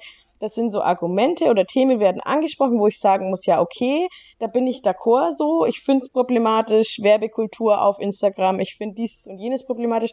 Aber die Argumente, die dann kommen, die sind immer irgendwie so wenig stichhaltig und so wenig auch, ähm, ja, fast schon realitätsfern so. Ich muss ganz ehrlich sagen, das ist mir egal, ob die einen Prada-Mantel hat und ob die den selber gezahlt hat ja, oder voll. nicht. So. Ja. Das, äh, das ist jetzt nicht das Thema. Und ähm, wenn das das Einzige ist, was wir jetzt als Feministinnen dazu zu sagen haben, ähm, nämlich, dass es scheiße ist, dass sich ein Mantel von Prada bezahlen lässt, dann muss ich sagen, ja, also ja, sind wir jetzt in der Neiddebatte oder was? Darum geht's mir doch gar nicht so. Das macht sie nicht zu einem schlechten Menschen, dass er ihren Mantel von Prada hat zahlen lassen. Und das ist irgendwie eine faule Kritik, finde ich. Auf jeden Fall, ja. Also, ähm, da hat man halt einfach irgendwie so das erste genommen, was einem eingefallen ist. Aber ja. man hat's aufgedeckt, Franzi. man hat's aufgedeckt, tatsächlich. Und war dann sehr enttäuscht, dass nicht mal die Emma-Leserin, das muss ich ein bisschen drüber schmunzeln, wie sie diesen Satz hier nicht einmal die Emma-Leserin. Was soll das heißen? Also kamen keine Leserbriefe oder was? Es kam offensichtlich, ich weiß nicht, es wird nicht mehr dazu gesagt, aber entweder kamen keine Leserbriefe oder es kamen vielleicht sogar Leserbriefe von Frauen, die gesagt haben, ist doch nicht schlimm. Ähm, aber da spricht auf jeden Fall große Enttäuschung aus ja. diesen Sätzen. Aber du, du hast gerade gemeint, 2019 war, wurde Biden 2019 gewählt? Nee, das war falsch. Sie haben das im März berichtet und Gorman, sie haben im März aufgedeckt, ah, März okay, diesen Jahres okay, okay. aufgedeckt, dass Gorman 2019 von Prada, mit Prada zusammengearbeitet hat. Ja. Ähm, ich kann abschließend nur sagen, ein bisschen war mir der Artikel zu boomermäßig und äh, das sag ich, obwohl ich selber oft boomermäßige Sachen sag. Ähm, ich hätte mir da ein bisschen wirklich, ich sag's mal ganz plump, einen jugendlicheren Ton oder eine jugendlichere Sichtweise gewünscht. Ähm, und das Letzte, was ich euch jetzt wirklich nicht vorenthalten will, und das habe ich bei der Emma wirklich immer wieder bemerkt, ähm, die Artikel enden oft mit irgendwie so einem richtigen Knallersatz, so mit Paukenschlag. Die Emma hört nicht einfach auf, nee, die Emma haut dann noch was hinterher. Ähm, und diesen Satz würde ich euch noch gern äh, sagen, wie Emma das Thema abschließt der letzte, das letzte Beispiel war irgendwie eben hier Amanda Gorman und von da geht's dann auch ein bisschen dahin, ähm, auch ob äh, politische Influencerinnen, die auch äh, Werbung machen, überhaupt ernst genommen werden. Ähm, und der letzte Satz ist dann, es gibt die Befürchtung, die Demokratie könnte Rechtsradikalen zum Opfer fallen. Vielleicht wird sie aber von einer ganz anderen Seite her ernsthaft bedroht. von Influencerinnen. Und das ist halt so, da, also da war dann bei mir der äh, Moment erreicht, wo ich wirklich. Verfassungsschutz übernehmen Sie. also, da, da gibt also demnächst Verdachtsfall. so, äh, also man kann vieles kritisieren, aber dass die Demokratie, also dass Influencer eine größere ähm, oder InfluencerInnen eine größere Gefahr für die Demokratie sind als Rechtsradikale, das finde ich schon, schon ein heftiges Thema, mit dem sie hier nochmal den letzten ja, Schuss abfeuern. Kann ich irgendwie nicht ernst nehmen. Da hatte man halt Bock auf so einen Satz, oder? Der Verdacht liegt nahe. Der Verdacht liegt nahe, weil sie das halt tatsächlich wirklich irgendwie, ist das oft so, dass sie mit irgendeinem so Knallersatz enden. Witzig. Ja, so viel zu dem Artikel, also äh, auf den ich jetzt noch ein bisschen näher eingehen wollte, ähm, um das Thema aber noch abzuschließen. Es, ähm, das äh, Gesamtthema hört nicht bei dem Artikel auf, sondern das ist einfach nur der Hauptartikel gewesen, was ich euch jetzt vorgestellt habe. Es kommen noch weitere Artikel zu dem Thema. Zum Beispiel wird eine Influencerin vorgestellt, die ähm, von Instagram in die Pornoszene, ähm, um es in Emmas Worten zu sagen, abgedriftet ist dann kommt ein Artikel über eine Studie, ähm, welche Folgen haben inszenierte Fotos auf Instagram. ja, da ist ehrlich gesagt jetzt nichts Neues dabei. So äh, kommt immer wieder das Thema Filter auf, wie problematisch es ist, dass Bilder gefiltert werden. Ähm, auch wieder kritischer Blick auf diesen Body Positivity, Body Positivity Trend. Ähm, dann kommt eben noch ein Artikel über oder ein Interview mit einer Influencerin mit dem Titel Eine emanzipierte Influencerin? Fragezeichen.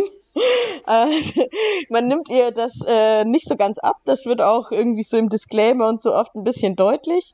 Es handelt sich um eine Influencerin, Luisa Dellert, die ähm, als Fitness-Influencerin angefangen hat, immer dünner wurde und ähm, dann irgendwann zusammengebrochen ist, von der Bildfläche ver sich verabschiedet hat und dann zurückgekommen ist ähm, und jetzt also sich einsetzt für Nachhaltigkeit, gesundes Leben, gegen Körperwahn, sowas. Ähm,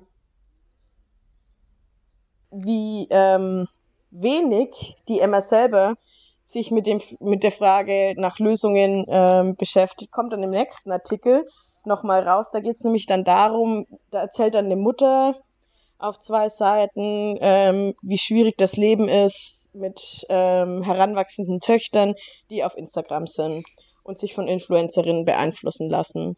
Und da werden dann äh, so krasse Probleme angesprochen wie ähm, wegen der Gesundheit, der Haut, der Umwelt, den Tieren äh, legen, ist es bei unseren Töchtern jetzt so weit gekommen, ähm, dass sie, wenn sie sich ein Stück Hähnchen auf den Grill legen, schräg angeguckt werden, weil so viele vegetarische Influencerinnen gibt. Ähm, okay, das ist witzig. Und deswegen werden sie jetzt vegetarisch und das ist auch kacke, so ungefähr. Ähm, und das ist so ein Artikel, wo ich dann mir so dachte, ja, okay, aber hätte man da jetzt nicht drüber schreiben können, so wie die Mutter damit umgeht oder was sie ihren äh, Töchtern mit auf den Weg gibt, dass die sich nicht davon, äh, also dass die damit lernen umzugehen. Der ganze Artikel geht halt die ganze Zeit nur darum, äh, was für einen schlechten Einfluss die Influencerinnen auf ihre Töchter haben. Das war mir auch wieder zu einseitig und das fand ich schade. Und das ist dann der letzte Artikel in diesem Bereich und damit haben sie mich dann zurückgelassen und ehrlich gesagt ein bisschen ähm, unbefriedigt zurücklassen. Weil ich finde, ein großer Bereich dieses Themas wurde einfach ausgeblendet.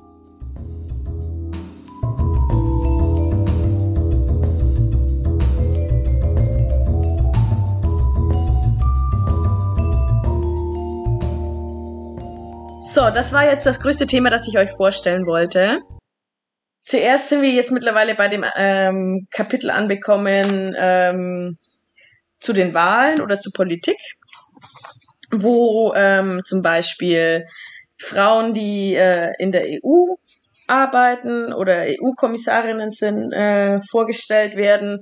Ganz spannender Artikel auf jeden Fall, der nochmal äh, erfolgreiche Frauen äh, ins, und äh, Frauen porträtiert und ähm, die mal darstellt, denen den äh, Raum gibt. Ähm, dann gibt's diese 20 Fragen, die die Emma ähm, an die Kanzlerkandidatinnen geschickt hat. Ähm, sie haben bewusst auf Fragen verzichtet, die bestimmt auch andere stellen, nämlich ähm, Klimaschutz oder die enthemmte Finanzwelt, ähm, sondern haben bewusst Fragen in den äh, Mittelpunkt gestellt, der die Frauen betreffen. Ich könnte euch jetzt diese 20 Fragen vorstellen, aber ich muss ehrlich sagen, das war total langweilig, weil gefühlt immer alle drei das Gleiche gesagt haben. Ähm, keine Ahnung, zum Beispiel, ja, wenn die Emma fragt, ob die Person Feministin oder Feminist ist, sagen natürlich alle drei, ja, natürlich sind sie Feministen und finden äh, das wichtig. So, das sind wirklich immer so ganz kleine Details, wo sie sich unterscheiden, aber das hat jetzt mir persönlich für meine Wahlentscheidung nicht geholfen, muss ich ehrlich sagen das fällt leicht zu sagen, ja, natürlich bin ich Feminist und finde, dass Frauen gleiche Rechte haben. Was sollten sie auch darauf jetzt anders sagen, wenn sie in der Emma abgedruckt werden? So, ne? Und da waren halt dann auch so ein paar ähm, Themen. So die einzigen Themen, wo es ein bisschen äh, auseinandergeht, ist sowas wie Ehegattensplitting, äh, ob es abgeschafft werden soll oder nicht. Ähm, wer da jetzt die Meinung zu den ähm, einzelnen Parteien wissen will, dem empfehle ich den Valomat zu nutzen. Da steht das auch nochmal schön aufgearbeitet drin. Das müssen wir jetzt hier nicht machen. Ähm, Ich habe auch echt keine Meinung zum Ehegattensplitting. Ich habe auch keine Meinung, aber natürlich haben äh, die verschiedenen Parteien Meinungen dazu und die sind wenig überraschend, nämlich natürlich will die CDU, CSU ähm, die traditionelle Familie unterstützen und ist für Ehegattensplitting und die Grünen und die SPD wollen es entweder abschaffen oder überarbeiten. Zu viel. Ähm, dazu ähm, ähm, die Emma kommentiert aber die ganzen Antworten auch nicht. Deswegen, welche Meinung die Emma dazu hat, wissen wir ähm, da auch nicht. Es sind, sie versuchen wirklich die Themen so zu halten zu Themen, die bei ihnen auch aufkommen, äh, wie zum Beispiel, sie fragen schon nach Abtreibung, ähm, ob man das reformieren, das, äh, den äh, Paragraph 218 und 219b reformieren und abschaffen soll. Also ähm, die Emma ist ja tatsächlich eine Zeitschrift, eine der ersten Zeitschriften gewesen, die äh, aktiv das Thema Abtreibung angesprochen haben, in einer Zeit, in der das noch ein großes Tabu war. Und auch diese, diese Sternkampagne damals, ich weiß nicht mehr in welchem Jahr das war, aber so äh, eine Kampagne, in der sich zahlreiche Frauen dazu bekannt haben, abgetrieben zu haben.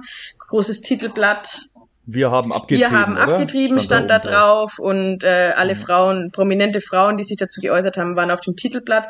War damals äh, ein riesen äh, und ist auch ein Thema, das äh, die Emma immer groß unterstützt hat, weil die für, natürlich für die Selbstbestimmung der Frau sind und deswegen Abtreibung ein großes Thema ähm, und natürlich dementsprechend auch der Paragraph, der Werbung für Abtreibung unter Strafe stellt. Ähm, also das sagen sie jetzt nicht konkret, aber mit dem Wissen, das man über die Emma hat, kann man davon ausgehen, dass sie äh, diesen Paragraph auch abgeschafft äh, haben wollen. Das auch wahrscheinlich ähm, in der in Anführungszeichen Feministinnen-Community ähm, kein Genau, ich glaube, da sind sich alle, alle so, einig. Ja, so, recht, ja. das kann man sagen. Mhm. Die Antwort von Armin Laschet ist dann äh, entsprechend zurückhaltend, weil natürlich in der Emma äh, er trotzdem Wählerinnen sucht und weiß, dass er mit der Antwort, die er da ähm, haben würde, wahrscheinlich wenig punktet. Und deswegen ähm, nuschelt er, also den nuschelt er nicht, es ist ja eine schriftliche Antwort, aber er schreibt schon, dass er den Paragraph ablehnt, aber äh, gleichzeitig soll natürlich dem Informationsbedürfnis der betroffenen Frauen besser nachgekommen werden. Die Frage bleibt, ähm, wie er sich das dann vorstellt. So, also ähm, also das stimmt doch auch einfach nicht. Ich glaube, das Fass brauchen wir jetzt gar nicht aufmachen, was von dem, was was äh, die sagen. Ich habe kurz überlegt, ob ich da einen kleinen Faktencheck bei diesen Fragen mache, aber ähm, bei, es sind bei so vielen Fragen die Antworten einfach bewusst schwammig halten, um sich nicht quasi bei den Emma-Leserinnen zu verscherzen. Ähm, und naja, dass da viel Schmarrn bei Armin Laschet dabei rumkommt, hat mich jetzt auch wenig überrascht. Aber es ist ähm, auf jeden Fall wenig, dadurch, dass diese Fragen natürlich auch nicht im Interview gestellt wurden, sondern ihnen wurden die Fragen gegeben und sie haben das schriftlich beantwortet, kommt da jetzt wenig drumrum, weil sie konnten sich auch schön um drumrum lavidieren, wo sie keine klaren Aussagen machen wollten. So, deswegen haben, hat mir das jetzt nicht viel gebracht, diese 20 Fragen. Ist eine ganz nette Idee, aber gut. Ähm, viel interessanter fand ich den Artikel, und da kommen wir jetzt zu den Kritikpunkten, die an die Emma immer wieder herangetragen werden, nämlich zum Beispiel, erstes Beispiel, Transfeindlichkeit.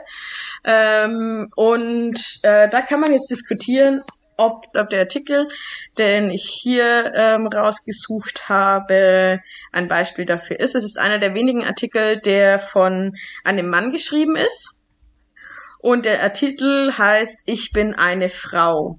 Und da erzählt ein ähm, grüner Politiker aus Reutlingen, wie er ähm, im August 2021 als Mann ähm, auf einem Frauenquotenplatz für den Vorstand kandidiert hat.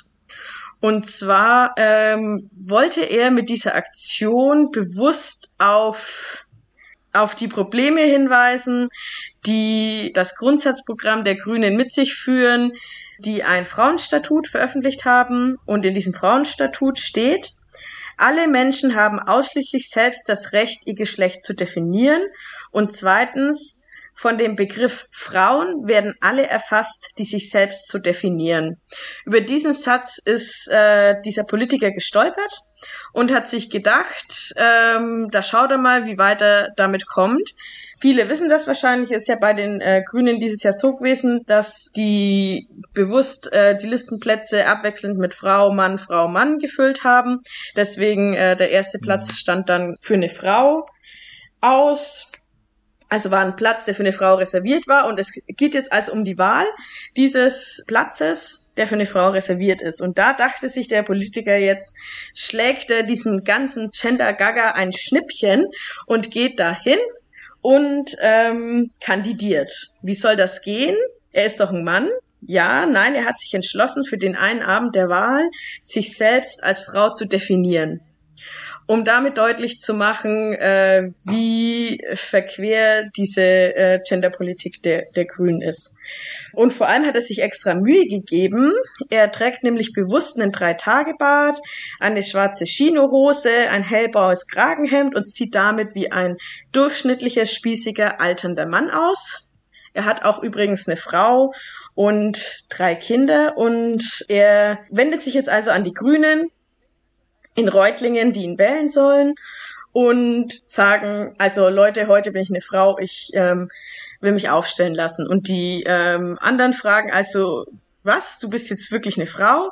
Und er sagt, er fühlt sich heute als Frau, er will sich als Frau definieren und er will sich deswegen zur Wahl stehen. Und er stellt sich dann auch vor, erzählt von seinem Leben, erzählt von seiner glücklichen lesbischen Beziehung mit einer Cisgender-Frau und kann deswegen äh, will, äh, geht dann darauf ein, dass im Grundsatzprogramm und im Frauenstatut steht, dass eben nicht diejenigen als Frauen gelten, äh, wer sich glaubhaft, glaubwürdig und plausibel als Frau präsentiert. Und es steht dort auch nicht, wer Perücke und Kleid trägt, darf sich als Frau verstehen, sondern dort steht ganz einfach, wer sich als Frau definiert, gilt als Frau. Und deswegen ist er der Meinung, er hat ein Anrecht auf diesen Platz zu kandidieren. Und zu seiner auch ein bisschen Überraschung wird tatsächlich, wird ihm erlaubt, als Frau zu kandidieren. Die Wahl wird also ausgetragen. Er darf sich aufstellen lassen. Er wird dann nicht gewählt. Er bekommt, glaube ich, ähm, nur drei Stimmen von 40 oder so.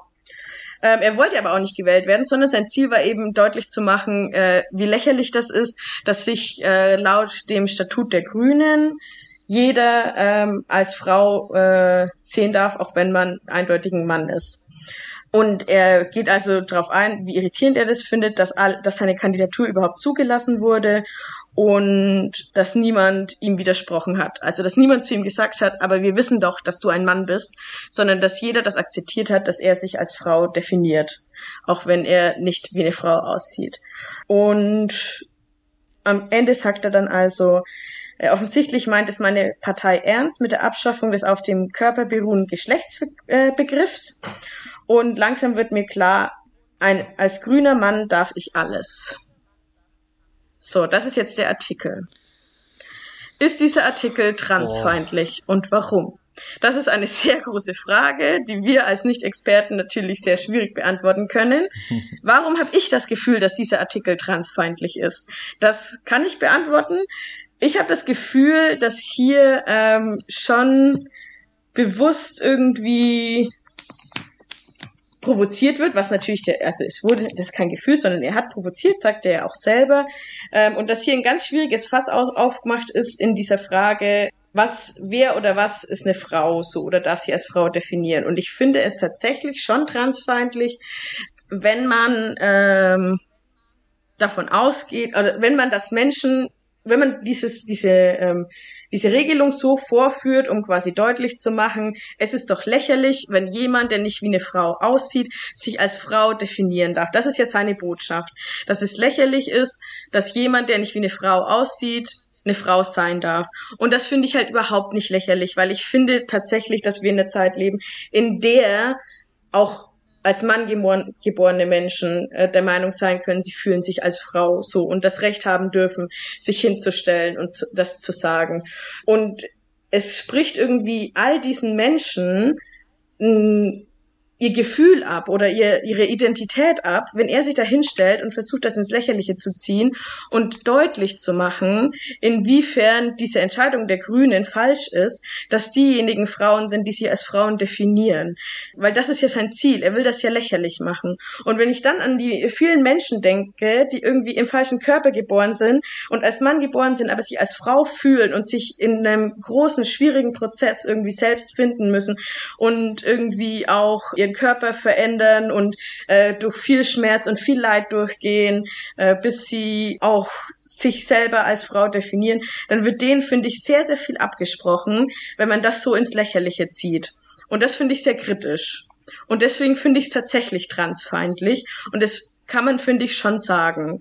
Ähm, und ich finde es auch krass, dass dieser Artikel da abgedruckt wird, ohne irgendwie äh, einen Kommentar in einem ironisch, sarkastisch lustigen Ton, ähm, der darauf abzielt, irgendwie so auch ein bisschen witzig zu klingen und so irgendwie ein lustiger Kommentar über wie verrückt sind die Grünen und wie verrückt ist eigentlich die Welt, in der jeder selber bestimmen darf, welches Geschlecht er hat.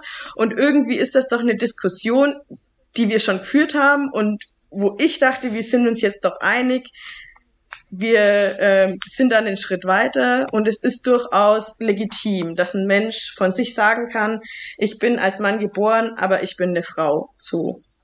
Ähm, und das ist überhaupt nicht lächerlich, sondern das ist auch voll okay.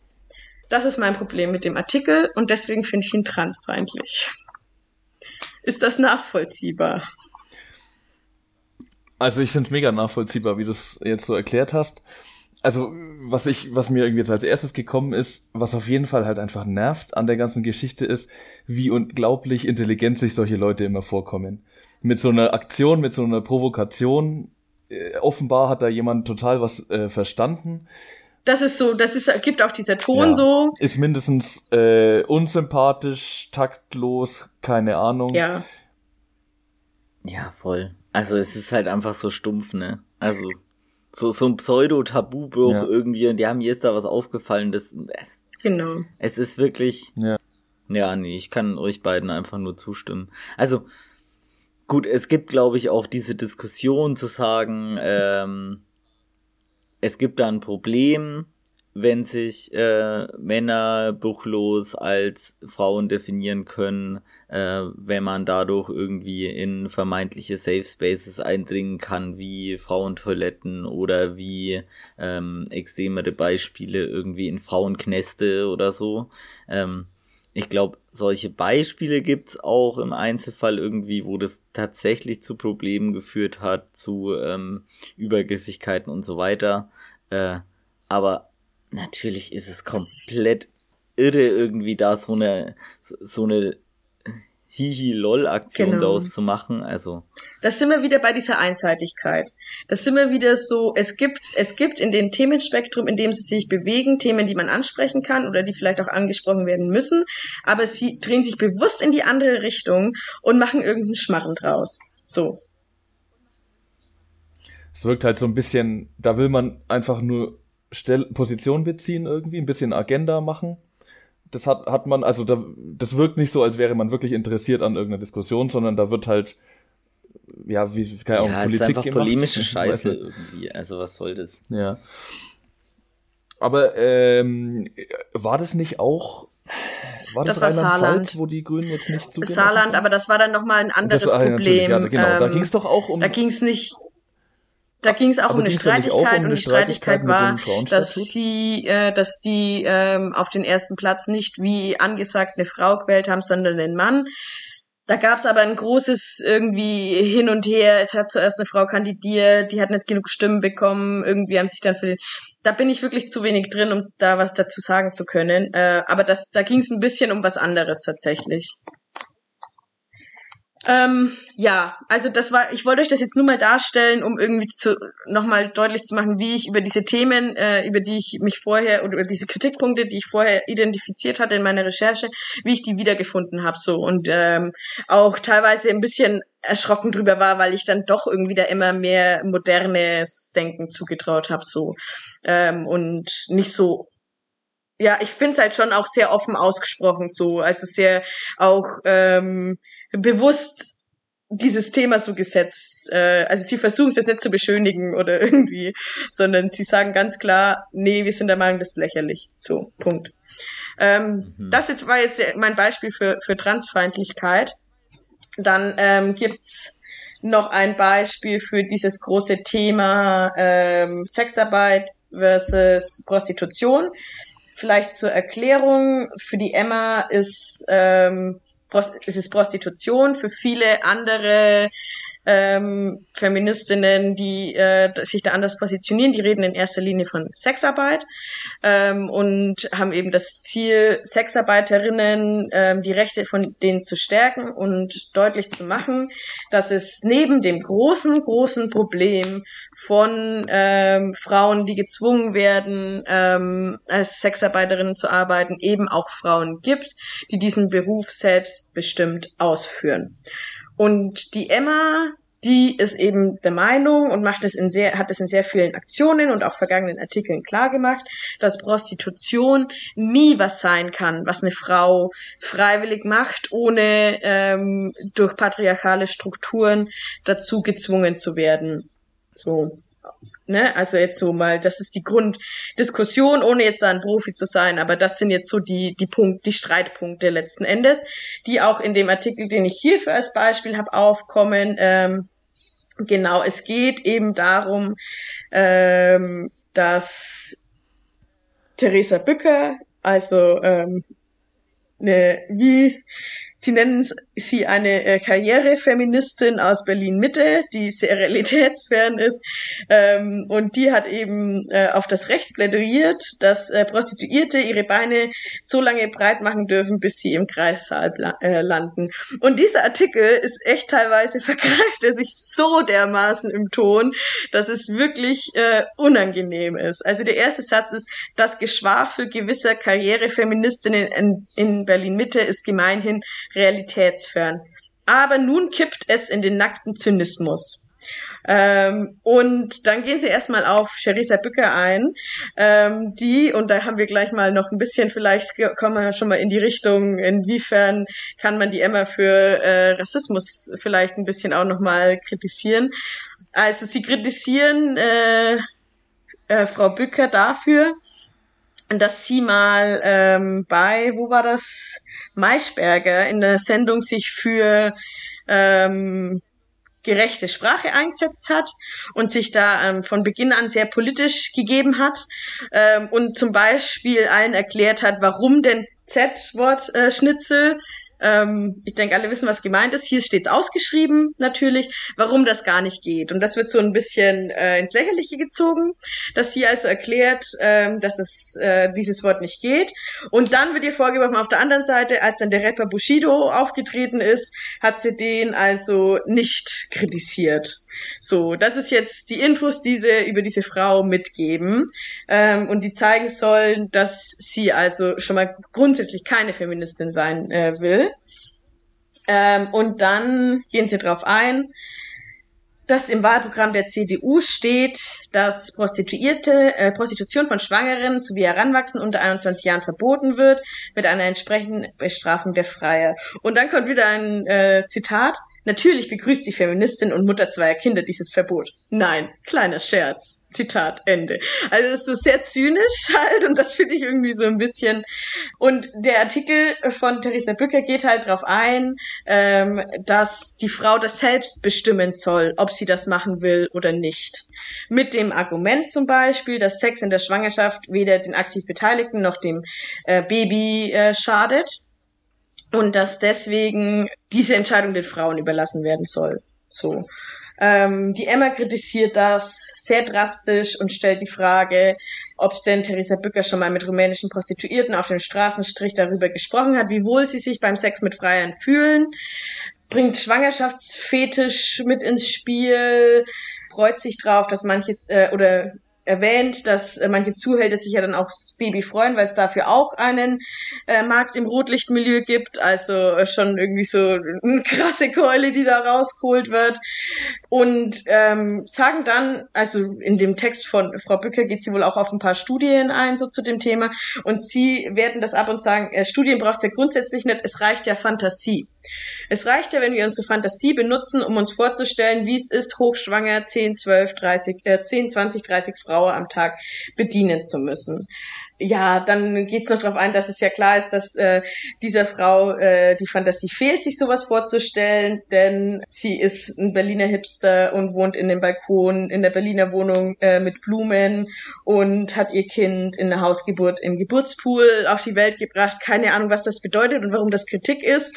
Ich weiß nicht, mir ist es eigentlich egal, wie Leute ihre, ihre Kinder gebären und was im Geburtspool ist, weiß ich ehrlich gesagt leider gar nicht. Und der letzte Satz ähm, ist dann, wir sollten nicht akzeptieren, dass wohlstandsverwöhnte Möchtegern-Feministinnen in ihrer Bionade, Fairtrade, Babymoden, Pasta-Manufakturwelt dafür plädieren, dass Prostituierte auch noch in der Schwangerschaft die Beine breit machen müssen. Lasst uns mit diesen Feministinnen nicht allein. So. Ähm, das ist ein sehr kontroverses Thema. Und ich finde das auch schwierig zu sagen, keine Ahnung, ich bin im Thema Sexarbeit und so weiter nicht drin. Was ist da jetzt äh, das Beste für die Frauen, die da arbeiten? Ich finde den Ton, den die Emma hier anschlägt, schon krass erschreckend so. Ich finde das irgendwie total fragwürdig, dass Leute sich so in der Luft zerreißen für unterschiedliche Meinungen, dass man da so zynisch und so sarkastisch ist und irgendwie äh, auch unsachlich, finde ich. Ähm, zu sagen, ja, Studien sind ja egal, wir müssen mit unserer Fantasie rangehen, das hilft mir jetzt nicht, um mir eine Meinung zu bilden. So, ähm, und äh, ich finde es irgendwie, also mich stört halt die Unsachlichkeit in der ganzen Sache. Was jetzt besser ist, welche, welche Herangehensweise, weiß ich ehrlich gesagt nicht mal. Aber fand es schon irgendwie ein bisschen komisch. Ähm, also tatsächlich habe ich gerade irgendwie eine Diskussion mit einer Freundin darüber, die so relativ kontrovers geführt wird, weil ich bin eher auf dem Standpunkt ähm, nordisches Modell, also äh, freie Bestrafung plus ähm, Ausstiegsmöglichkeiten schaffen für Frauen, die in der Prostitution äh, tätig sind. Ähm, und sie ist eher ähm, auf dem Standpunkt, ähm, Zwangsprostitution bekämpfen äh, und gleichzeitig Liberalisierung von Prostitution und äh, Sexarbeit. Äh, ich glaube, man kann, also das Ding ist, man kann sich gegenseitig mit ähm, verschiedenen Studien bewerfen. Äh, man kann sich gegenseitig, äh, also die fürs eine und fürs andere ähm, plädieren. Man kann sich gegenseitig mit verschiedenen Erfahrungsberichten ähm, bewerfen. Also äh, gibt irgendwie Leute, die in der Prostitution tätig sind, die das irgendwie freiwillig aus ihrem eigenen, äh, aus ihrem eigenen Impuls machen, wie, wie Freiwilligkeit auch immer aussieht im Kapitalismus, keine Ahnung. Dann könnte man wieder dagegen stellen, irgendwie ähm, Erfahrungen, die Leute in der Prostitution gemacht äh, haben, jetzt mal fernab von Zwangsprostitution, sondern auch die frei freiwillig in Anführungszeichen in der Prostitution waren, aber danach eben Geschichten von äh, Traumatisierungen ähm, in der Prostitution erzählen. Also ich glaube, das ist ein total schwieriges Thema, ähm, worauf wir uns, glaube ich, geeinigt haben. Also wir haben uns überhaupt noch nicht geeinigt, aber worauf wir uns irgendwie einigen können, ist, äh, es geht um die Sicherheit von der größtmöglichen Anzahl, also um die Sicherheit und Selbstbestimmung von der größtmöglichen Anzahl an Frauen. So. Und diese Diskussion kann halt nicht geführt werden, wenn ich irgendwie äh, dieses Wording von Latte Macchiato Fraktion oder was weiß ich verwende, so. Also, ich meine, das ist es, was mir irgendwie in dieser ganzen, also sowohl, also in dieser ganzen Diskussion irgendwie fehlt. Also es gibt ja diese, die die eine Seite, die da der anderen Seite irgendwie Swerve vorwirft, also Social Work Excluding Radical Feminist, irgendwie so als Schimpfwort, Sexwork, Sexwork, Sexwork sorry, Sexwork Excluding Radical Feminist. ich glaube, gegen, gegen Sozialarbeit sind die wenigsten. nee, genau, also irgendwie das als so polemischer Vorwurf und ähm, im Gegenzug dann irgendwie der Vorwurf, alle, die für eine Liberalisierung ähm, sind, irgendwie also denen vorzuwerfen, äh, sie würden irgendwie auf die, auf marginalisierte Frauen und Frauen in der Zwangsprostitution und Frauen, die ähm, aus anderen, was weiß ich, finanziellen Gründen in die, in der Prostitution arbeiten müssen oder die da arbeiten. Mhm. Auch das natürlich irgendwie in, also das ist auch ein polemischer Vorwurf und der wird ja hier gemacht, ne? Also hier, ihr seid die Berlin-Mitte-Fraktion, ihr könnt es machen aus freien Stücken und was weiß ich. Finde ich eine finde ich eine mega schwierige Diskussion und ich glaube, beide Seiten wissen nicht so richtig, ob das wirklich die Situation verbessern würde. Also ich glaube, es gibt weder Studien, die eindeutig aussagen, dass das nordische Modell die eine größtmögliche Anzahl an äh, Frauen schützt, weder dass äh, eine, Liberalis äh, eine Liberalisierung ähm, die Frauen eine größtmögliche Anzahl an Frauen schützt. Und vielleicht genau weil beide Seiten es nicht genau wissen, ähm, konzentriert man sich dann darauf, die Gegenseite anzugreifen und jetzt würde, ich vielleicht sagen, vielleicht auch durchaus im positiven Sinne, dass es doch gut ist, dass man halt wenigstens aufzeigt, wo die Gegenseite vielleicht einen blinden Fleck hat. Wenn so. das so wäre, dass man aufzeigt, dass die Gegenseite einen blinden Fleck hat, aber man beschimpft sich halt einfach gegenseitig. Man beschimpft sich gegenseitig als jemand, äh, dem die Frauenrechte scheißegal sind. Ja. So. Und das finde ich, genau, und das finde ich kommt in dem Artikel raus, weil es eben nicht und dafür bin ich offen, weil ich in der Diskussion auch wirklich noch keine Meinung habe. So, muss ich ganz ehrlich sagen. Finde ich sau schwierig, sich da eine Meinung zu bilden als nicht betroffener Mensch so. Und deswegen bin ich da sehr offen dafür, irgendwie Argumente zu hören und zu hören, ähm, was es, was für Argumente gibt's. Aber wir werden hier keine Argumente geliefert. Sondern hier ist genau das, was Tobi sagt, man beschimpft sich gegenseitig. Und das, ähm, das ist doch nicht der Stil, den wir gerade brauchen, oder? Das ist doch kein Stil, der eine Lösung findet. So. Genau. Ähm, so viel nochmal zu diesem, diesem Thema, äh, das eben auch, aber das ist tatsächlich ein Thema, das äh, nur in diesem Artikel ähm, hier in dieser Ausgabe angesprochen wird, obwohl es ein Thema ist, das die Emma äh, traditionell sehr viel beschäftigt. Sexarbeit, Prostitution und so weiter. Ähm, genau, und dann gibt's also noch ähm, den Bereich Islamismus und Terror, glaube ich, heißt der Kapit das Kapitel, oder? Muss nochmal nachschauen, ob ich jetzt nichts Falsches sag. Islamismus und Terror. Ähm, und es geht um Belarus. Und es geht um Belarus, aber den Belarus-Artikel, äh, den wollte ich jetzt gar nicht besprechen, sondern den Leitartikel dieser Rubrik. Ähm, der wurde geschrieben von Ahmad Mansour. Kennt ihr den? Was weiß man über den? Tobi, du vielleicht am meisten? Ja, also äh, ich weiß, dass der, glaube ich, in der Community der ähm, Leute, die sich mit jetzt mal allgemein religiös begründeten Extremismus oder äh, so Islamismusprävention, Salafismusprävention relativ kritisch gesehen wird. Ähm, ich glaube, weil er manchmal auch so ein bisschen in diese äh, ich, in, in, in so eine stark äh, exkludierende Richtung von ähm, MuslimInnen äh, oder so tendiert, aber ehrlicherweise so richtig viel. Was heißt das? Ziemlich. Naja, dass ähm, er quasi die Diskriminierungserfahrungen, die zu islamistischer Radikalisierung führen, ähm, weniger stark gewichtet als andere, die in dem Feld arbeiten. Äh, sondern da sehr stark ähm, auf ein Problem in den äh, Islamist, äh, islamischen Communities oder so ähm, verweist. So. Mhm. Aber mhm. ehrlich gesagt. Ja, das, das äh, fasst eigentlich schon da. im Großen und Ganzen zusammen. Also er macht auf jeden Fall schon, er, äh, fürs, er arbeitet in der Extremismusprävention. Er macht Workshops. Ähm, zur Demokratieförderung und ähm, hier schreibt selber zum Beispiel in Asylheim Willkommensklassen in Schulen, in Ausbildungsstätten oder in Gefängnissen. Ähm, und das, äh, was Tobi jetzt schon gesagt hat, ist somit so ein Punkt, für den er häufig kritisiert wird, dass er quasi oft ähm, den, das, das Übel in ausschließlich im Islam sieht. So. Ähm, und was ihm damit äh, von manchen Stellen vorgeworfen wird, ist, äh, dass jemand, der ähm, nach dem Islam erzogen wurde oder äh, Muslim ist oder das praktiziert, dass der von Grund auf er spricht denen ein bisschen, oder das wird zumindest kritisiert, ob das so ist, weiß ich nicht, aber dass er denen ein bisschen das von Grund auf abspricht, dass sie überhaupt eine Chance haben, der, das westliche Demokratieverständnis so zu verstehen oder ähm, sich da einzufinden. Und dass das unsere Aufgabe in der Integration ist, ihnen das nahezubringen, dieses äh, westliche Demokratieverständnis.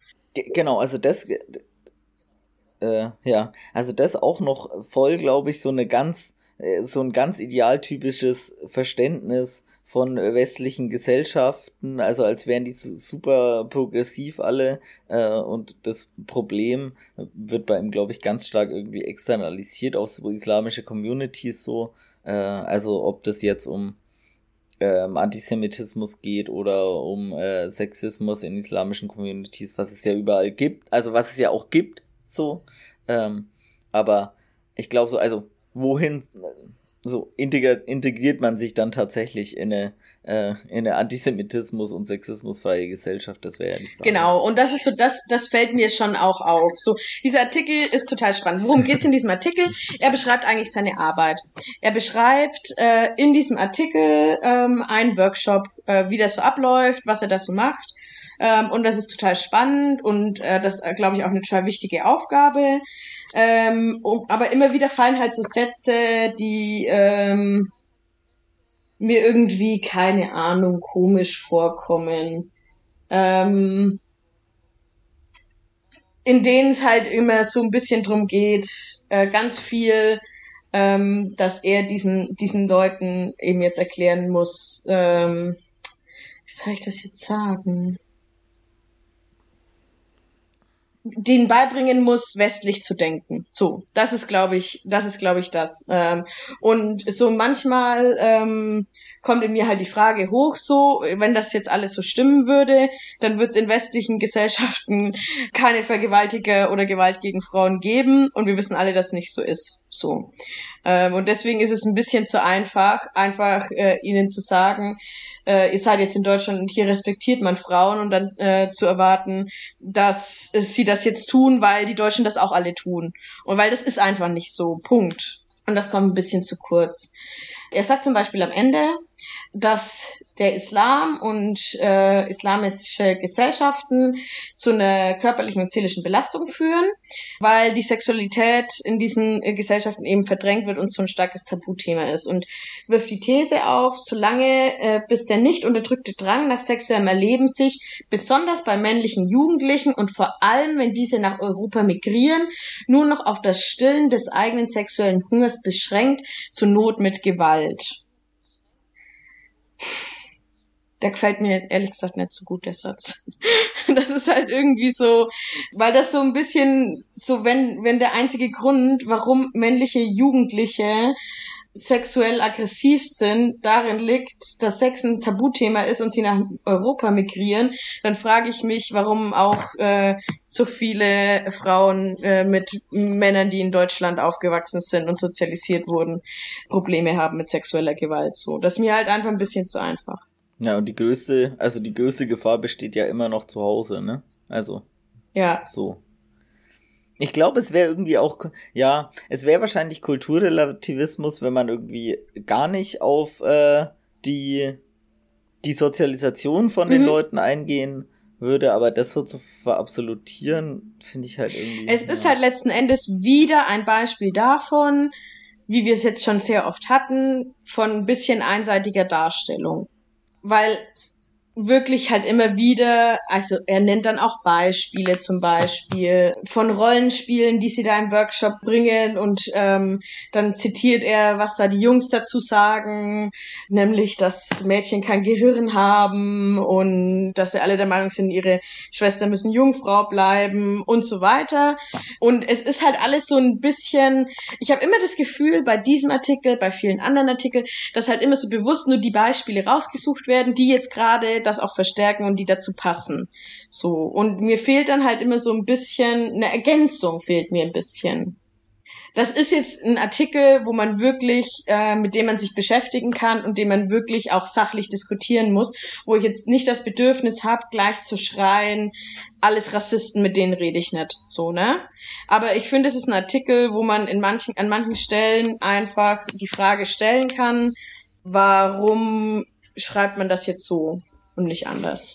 Und so geht's halt, also, und das finde ich Das kommt auch zum Beispiel bei dem, bei dem Anfangsartikel, den ich schon erwähnt habe, wo es äh, um das Attentat von Würzburg geht.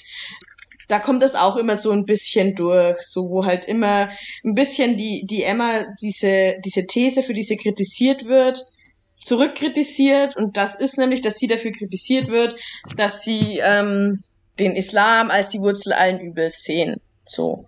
Und da gibt's dann auch ein paar in diesem Artikel ein paar Hinweise, so wo sie erklären, warum sie das so sehen. Und dass das eben kein Rassismus ist. Und das finde ich, kann man schon in Frage stellen, ob da nicht ein paar Kommentare dabei sind, wo es schon rassistisch wird, so. Ich würde deswegen nicht sagen, Emma liest, ist ein Nazi oder so. Das ist ein Schmarren. Aber ich finde, man kann schon irgendwie sich fragen, ob so, äh, so Sachen notwendig sind, wie zum Beispiel die Diskussion, die aufgemacht wird in dem Artikel, in dem Stadtartikel über Würzburg, wo diskutiert wird, ob man eine Tat als Ehrenmord bezeichnen soll oder nicht, zum Beispiel das ist so ein anderes Beispiel für, ähm, wie man die Emma in Richtung Rassismus kritisieren kann, weil die Emma der Meinung ist, also es ist ein Ehrenmord, ähm, das Femizid zu nennen, sagt sie, ist, dass man dann einen sehr großen Aspekt äh, eines Mordes einfach äh, weglässt. So. Ich finde aber trotzdem, dass Ehrenmord nicht der richtige Begriff ist. So, das ist jetzt meine persönliche Meinung, ne? So, ich finde, es ist ein Femizid. Diese Frau, wo, in, auf die eingegangen wird, wurde umgebracht, weil sie eine Frau ist, so. Und dann ist es korrekt, das ein Femizid zu nennen. Und ich finde, äh, das einen Ehrenmord zu nennen, finde ich überhaupt nicht, wie die Emma sagt, eine feministische Art, eine, eine Straftat zu benennen, so. Und da geht's auch nicht darum, äh, dass ich den nicht äh, einen Ehrenmord nennen will, weil ich nicht rassistisch sein will, sondern ich will das nicht einen Ehrenmord nennen, weil ich will, will, dass klar ist, dass sie nicht umgebracht wird wegen irgendwelchen Ehrstrukturen, sondern dass sie umgebracht wird, weil sie eine Frau ist, so. Und darüber kann man diskutieren. So, kann man.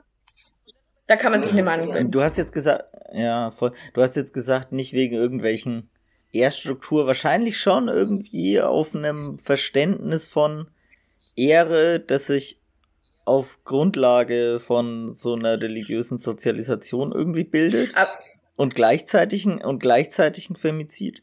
Also es hat was mit Männlichkeit zu tun und es hat was mit Kultur zu tun, äh, meinst du? Ja, also natürlich, ne, schmaler Grad, so schwierig. Ich finde es halt ein bisschen schwierig, so ähm, zu unterscheiden.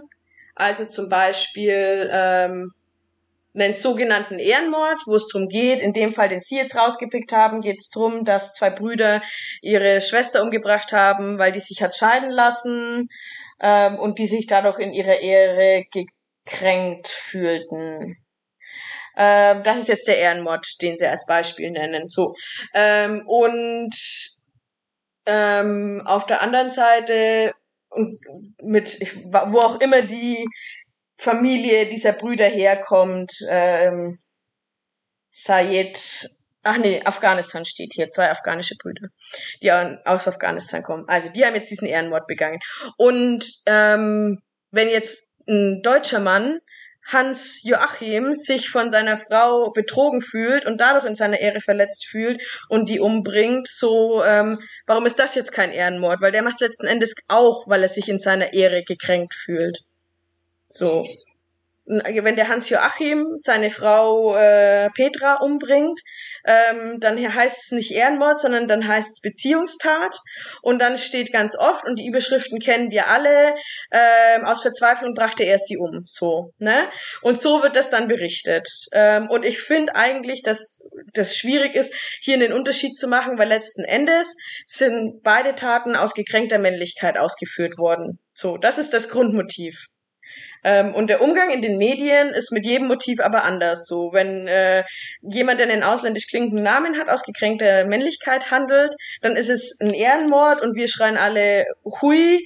Ähm, weg mit denen abschieben und wenn's äh, eine deutsche Kartoffel macht, äh, aber wenn's dann wer anders macht, dann ist es so, ach Gott, der Arme, äh, sie hat ihn wahrscheinlich betrogen und er konnte nicht anders, weil er so sie so sehr geliebt hat, dass er durchgedreht ist. So und äh, ich glaube, das ist oft so einfach.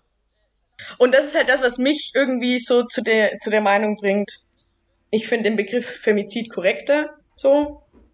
Ähm, ja ich finde, dass das äh, korrekter ist, um auch ähm, darzustellen, was wirklich passiert. So, das ist für mich einfach der Terminus, mit dem ich mich äh, besser anfreunden kann. Die Emma sieht das eben anders. Und das ist jetzt halt auch nochmal, um jetzt wieder den Bogen zurück zu Emma zu schlagen, das ist halt auch so ein Punkt, wo ich dann wieder sehe, so, ähm, es geht in die gleiche Richtung. Wir finden es beide scheiße, dass es passiert. Aber am Ende des Weges ähm, stehen wir halt doch nicht auf dem gleichen Fleck. Und das geht mir halt bei vielen, vielen Punkten, die die Emma anspricht, so. Das sind oft Themen, die mich auch beschäftigen, die mich auch interessieren. Ähm, und wo ich ein Stück weit auch froh bin, dass diese Themen angesprochen werden, zum Beispiel von dem Medium wie von der Emma, und wo ich dann am Ende sagen muss, hey Leute, aber wie ihr es jetzt angesprochen habt, da bin ich jetzt doch nicht ganz zufrieden damit. Und das ist, glaube ich, so mein Fazit, dass ich aus der Emma letzten Endes auch ziehe, dass ich immer wieder ähm, mich freue, dass was angesprochen wird, dass Themen angesprochen werd, werden und dann doch irgendwie am Ende unbefriedigt zurückgelassen werde. Das ist mein Punkt, warum ich nicht ganz keine hundertprozentige Leseempfehlung aussprechen kann. So. ähm, Schön und das war. Und im ja. letzten Jahr, ja. sorry, nee. sorry. Äh, und im letzten Jahr, äh, also im letzten Fall, also jetzt bei, bei dem Thema, so nennt man das jetzt Ehrenmord oder Femizid, wird's ja dann auch irgendwie einfach, also ich weiß nicht, warum ihnen das selber nicht auffällt, aber da wird's ja dann wirklich Quatsch, wenn man das jetzt nicht Femizid nennt, dann, äh, also dann schiebt man es ja wirklich nur auf so einen kulturellen Hintergrund ja. und lässt ein, also so, so ein äh, toxische Männlichkeit oder so, äh, also hat dann, über, mhm. hat dann überhaupt keinen Platz mehr in dieser ja. in dieser Diskussion. Also verstehe ich auch gar nicht aus aus so einer und und das ist finde ich ganz oft so, dass dass so Themen, dass sie dann selber sich im Weg stehen, dass sie selber Aspekte in der feministischen Diskussion einfach ausklammern durch ihre Argumentationsstruktur, die immer noch interessant sind. Das ist jetzt eine sehr ähm, weiß ich nicht, ob die, ob ich ihnen da jetzt ganz schön den Rücken fall. Aber so ging es mir halt manchmal, dass ich das Gefühl hatte, okay, bei den Influencern zum Beispiel, man geht jetzt so weit, in, man ist jetzt so weit in der in der Boomer-Richtung drin, man kann jetzt auch nicht mehr ähm, nicht mehr umdrehen und und das das nicht mehr sagen so. Das sind eigentlich so meine Kritikpunkte, die ich an die Emma habe. Trotzdem fand ich es gut, die mal zu lesen und finde, dass man sich damit auch mal auseinandersetzen soll. Ähm, wir haben auf unserer To-Do-Liste für jede Folge, die wir machen, jetzt noch zum Abschluss normalerweise immer die, äh, die Frage, welche Werbung wird hier gemacht? Ich stelle die jetzt einfach mal, ich habe euch schon gespoilert, es gibt nicht viel Werbung. Habt ihr trotzdem eine Idee, für was Werbung gemacht werden könnte?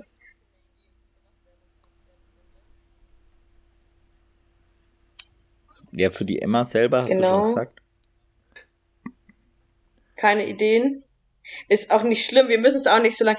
Es Boah, ist auch. Äh, ich finde es gerade ultra Genau, wenn es zu wenig ist, würde ich jetzt so auch dieses Spiel ist. nicht in die Länge ziehen. Es ist tatsächlich neben der Emma selber sind verschiedene Veranstaltungen, die beworben werden und es sind äh, Bücher, zum Beispiel, vor allem von Alice Schwarzer. Mhm. ähm, und äh, das Einzige, warum ich das Thema Werbung trotzdem überhaupt anspreche, ist, dass es noch eine Kategorie gibt, die sich speziell dem Thema Werbung widmet. Und in dieser Kategorie haben Leserinnen die Chance, sexistische Werbung äh, einzuschicken. Und das wird abgedruckt.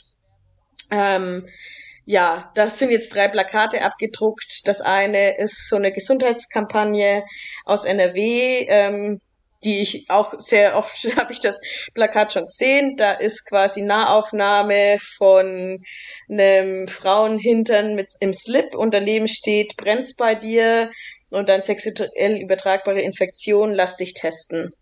Ähm, und da ist eben die Kritik, dass hier die Frau als Objekt ähm, dargestellt wird. Das nur so als Beispiel. Ich habe tatsächlich mich von dieser ähm, Ding noch nie angegriffen gefühlt, weil es gibt das gleiche auch mit eine Männerhintern, äh, keine Ahnung. Irgendwie hab ich, hat mich das nicht gestört, weiß nicht, bin ich vielleicht einfach fürs Thema nicht sensibilisiert. Ich war ein bisschen enttäuscht von der Rubrik, weil ich mir so denke, im Thema Werbung gibt es eigentlich vieles, was man anzeigen kann.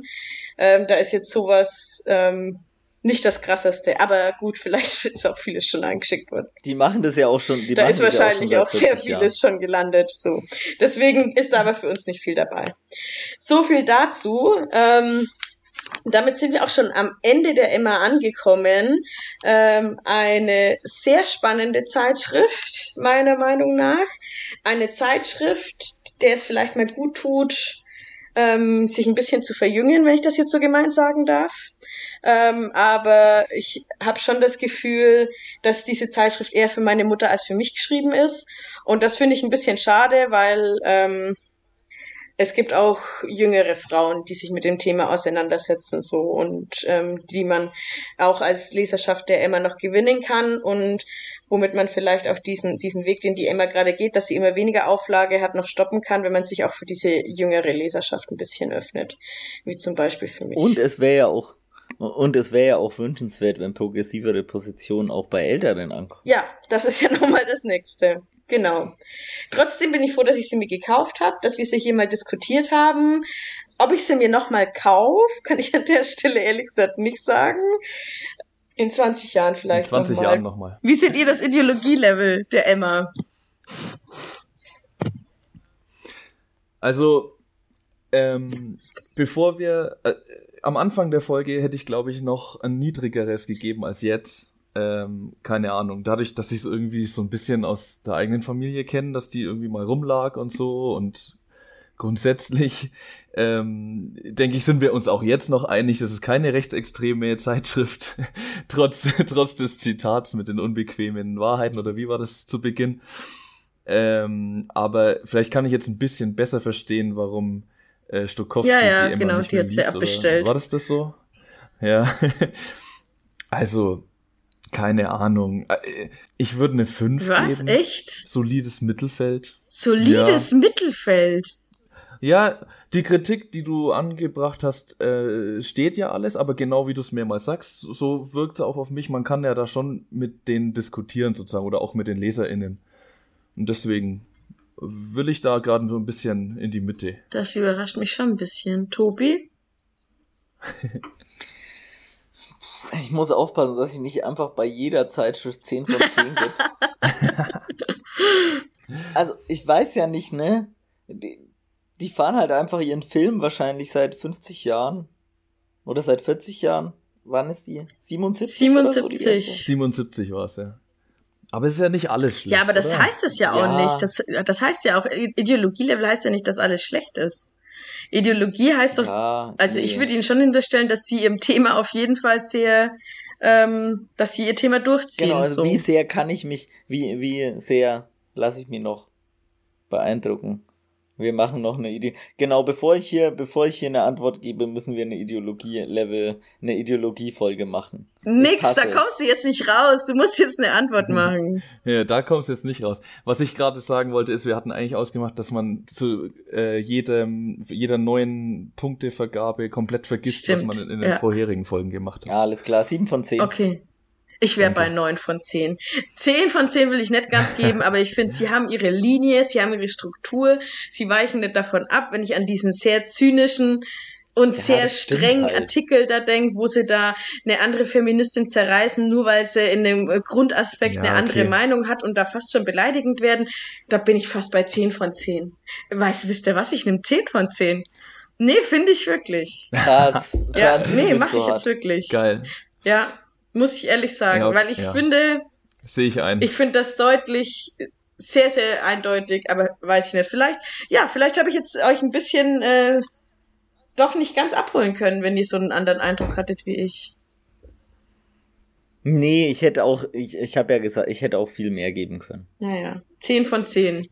Leute, ähm, das war wieder eine sehr spannende ähm, und vielleicht auch etwas zu lange Runde. Sorry dafür. Ähm, danke an alle ZuhörerInnen an dieser Stelle, dass ihr ähm, euch auch diese Folge wieder angehört habt. Es hat uns sehr gefreut, euch mitzunehmen auf diesen Weg äh, durch die Emma. Ähm, es freut uns auch sehr, dass ihr uns jetzt alle so fleißig bei Spotify hört. Ähm, empfiehlt, empfehlt uns gerne weiter, abonniert uns, um immer den, die neueste Folge zu bekommen. Wir bedanken uns ganz besonders bei allen Abonnenten, die wir bisher haben. Ähm, ich gebe da mal kurz an Philipp ab, denn der hat die neuesten Zahlen von äh, unserem Podcast, der gerade richtig durchstartet. Ja, es ist einfach nur noch krass. Also Stand Anfang September 18 Follower. Ich finde, äh, Das ist doch absolut Alter Leute, Leistung. wenn der 20. Der 20. Also Follower, raus, und das sage ich jetzt einfach, ohne es vorher mit irgendwem abgesprochen zu haben, der 20. Follower bekommt von mir eine Postkarte. Geil. Ja, bitte einfach. Wir finden, da, bitte dann einfach melden. Der 20. Ähm, Follower kann sich einfach melden. Ja. Und zwar, und, oder findet man das, das, irgendwie raus? Das sieht man nicht. Man wird es, niemand weiß das. Wir finden den 20, wenn der 20. Follower kommt, dann finden wir das raus. Der kann sich ja unter äh, unserer E-Mail-Adresse genau. melden die da ist. Der kriegt doch, wenn der, wenn der sieht, das sind 19 Follower und dann klickt er drauf ja. und dann sind es 20, dann weiß. Niemand sieht, wie viele Follower wir haben. Tja. Okay, dann löschen dann, wir das äh, raus. Können wir das aus technischen Gründen? aus technischen Gründen wird alles, was ich gerade versprochen habe, rausgelöscht. Die, die Technik. Wir freuen uns auf den 20. Ey Leute, ich muss los, ich muss ins Okay, wir freuen uns auf den 20. Follower. Aber Sagen an der Stelle ähm, Ciao Kakao und bis zum nächsten Mal. Macht's gut.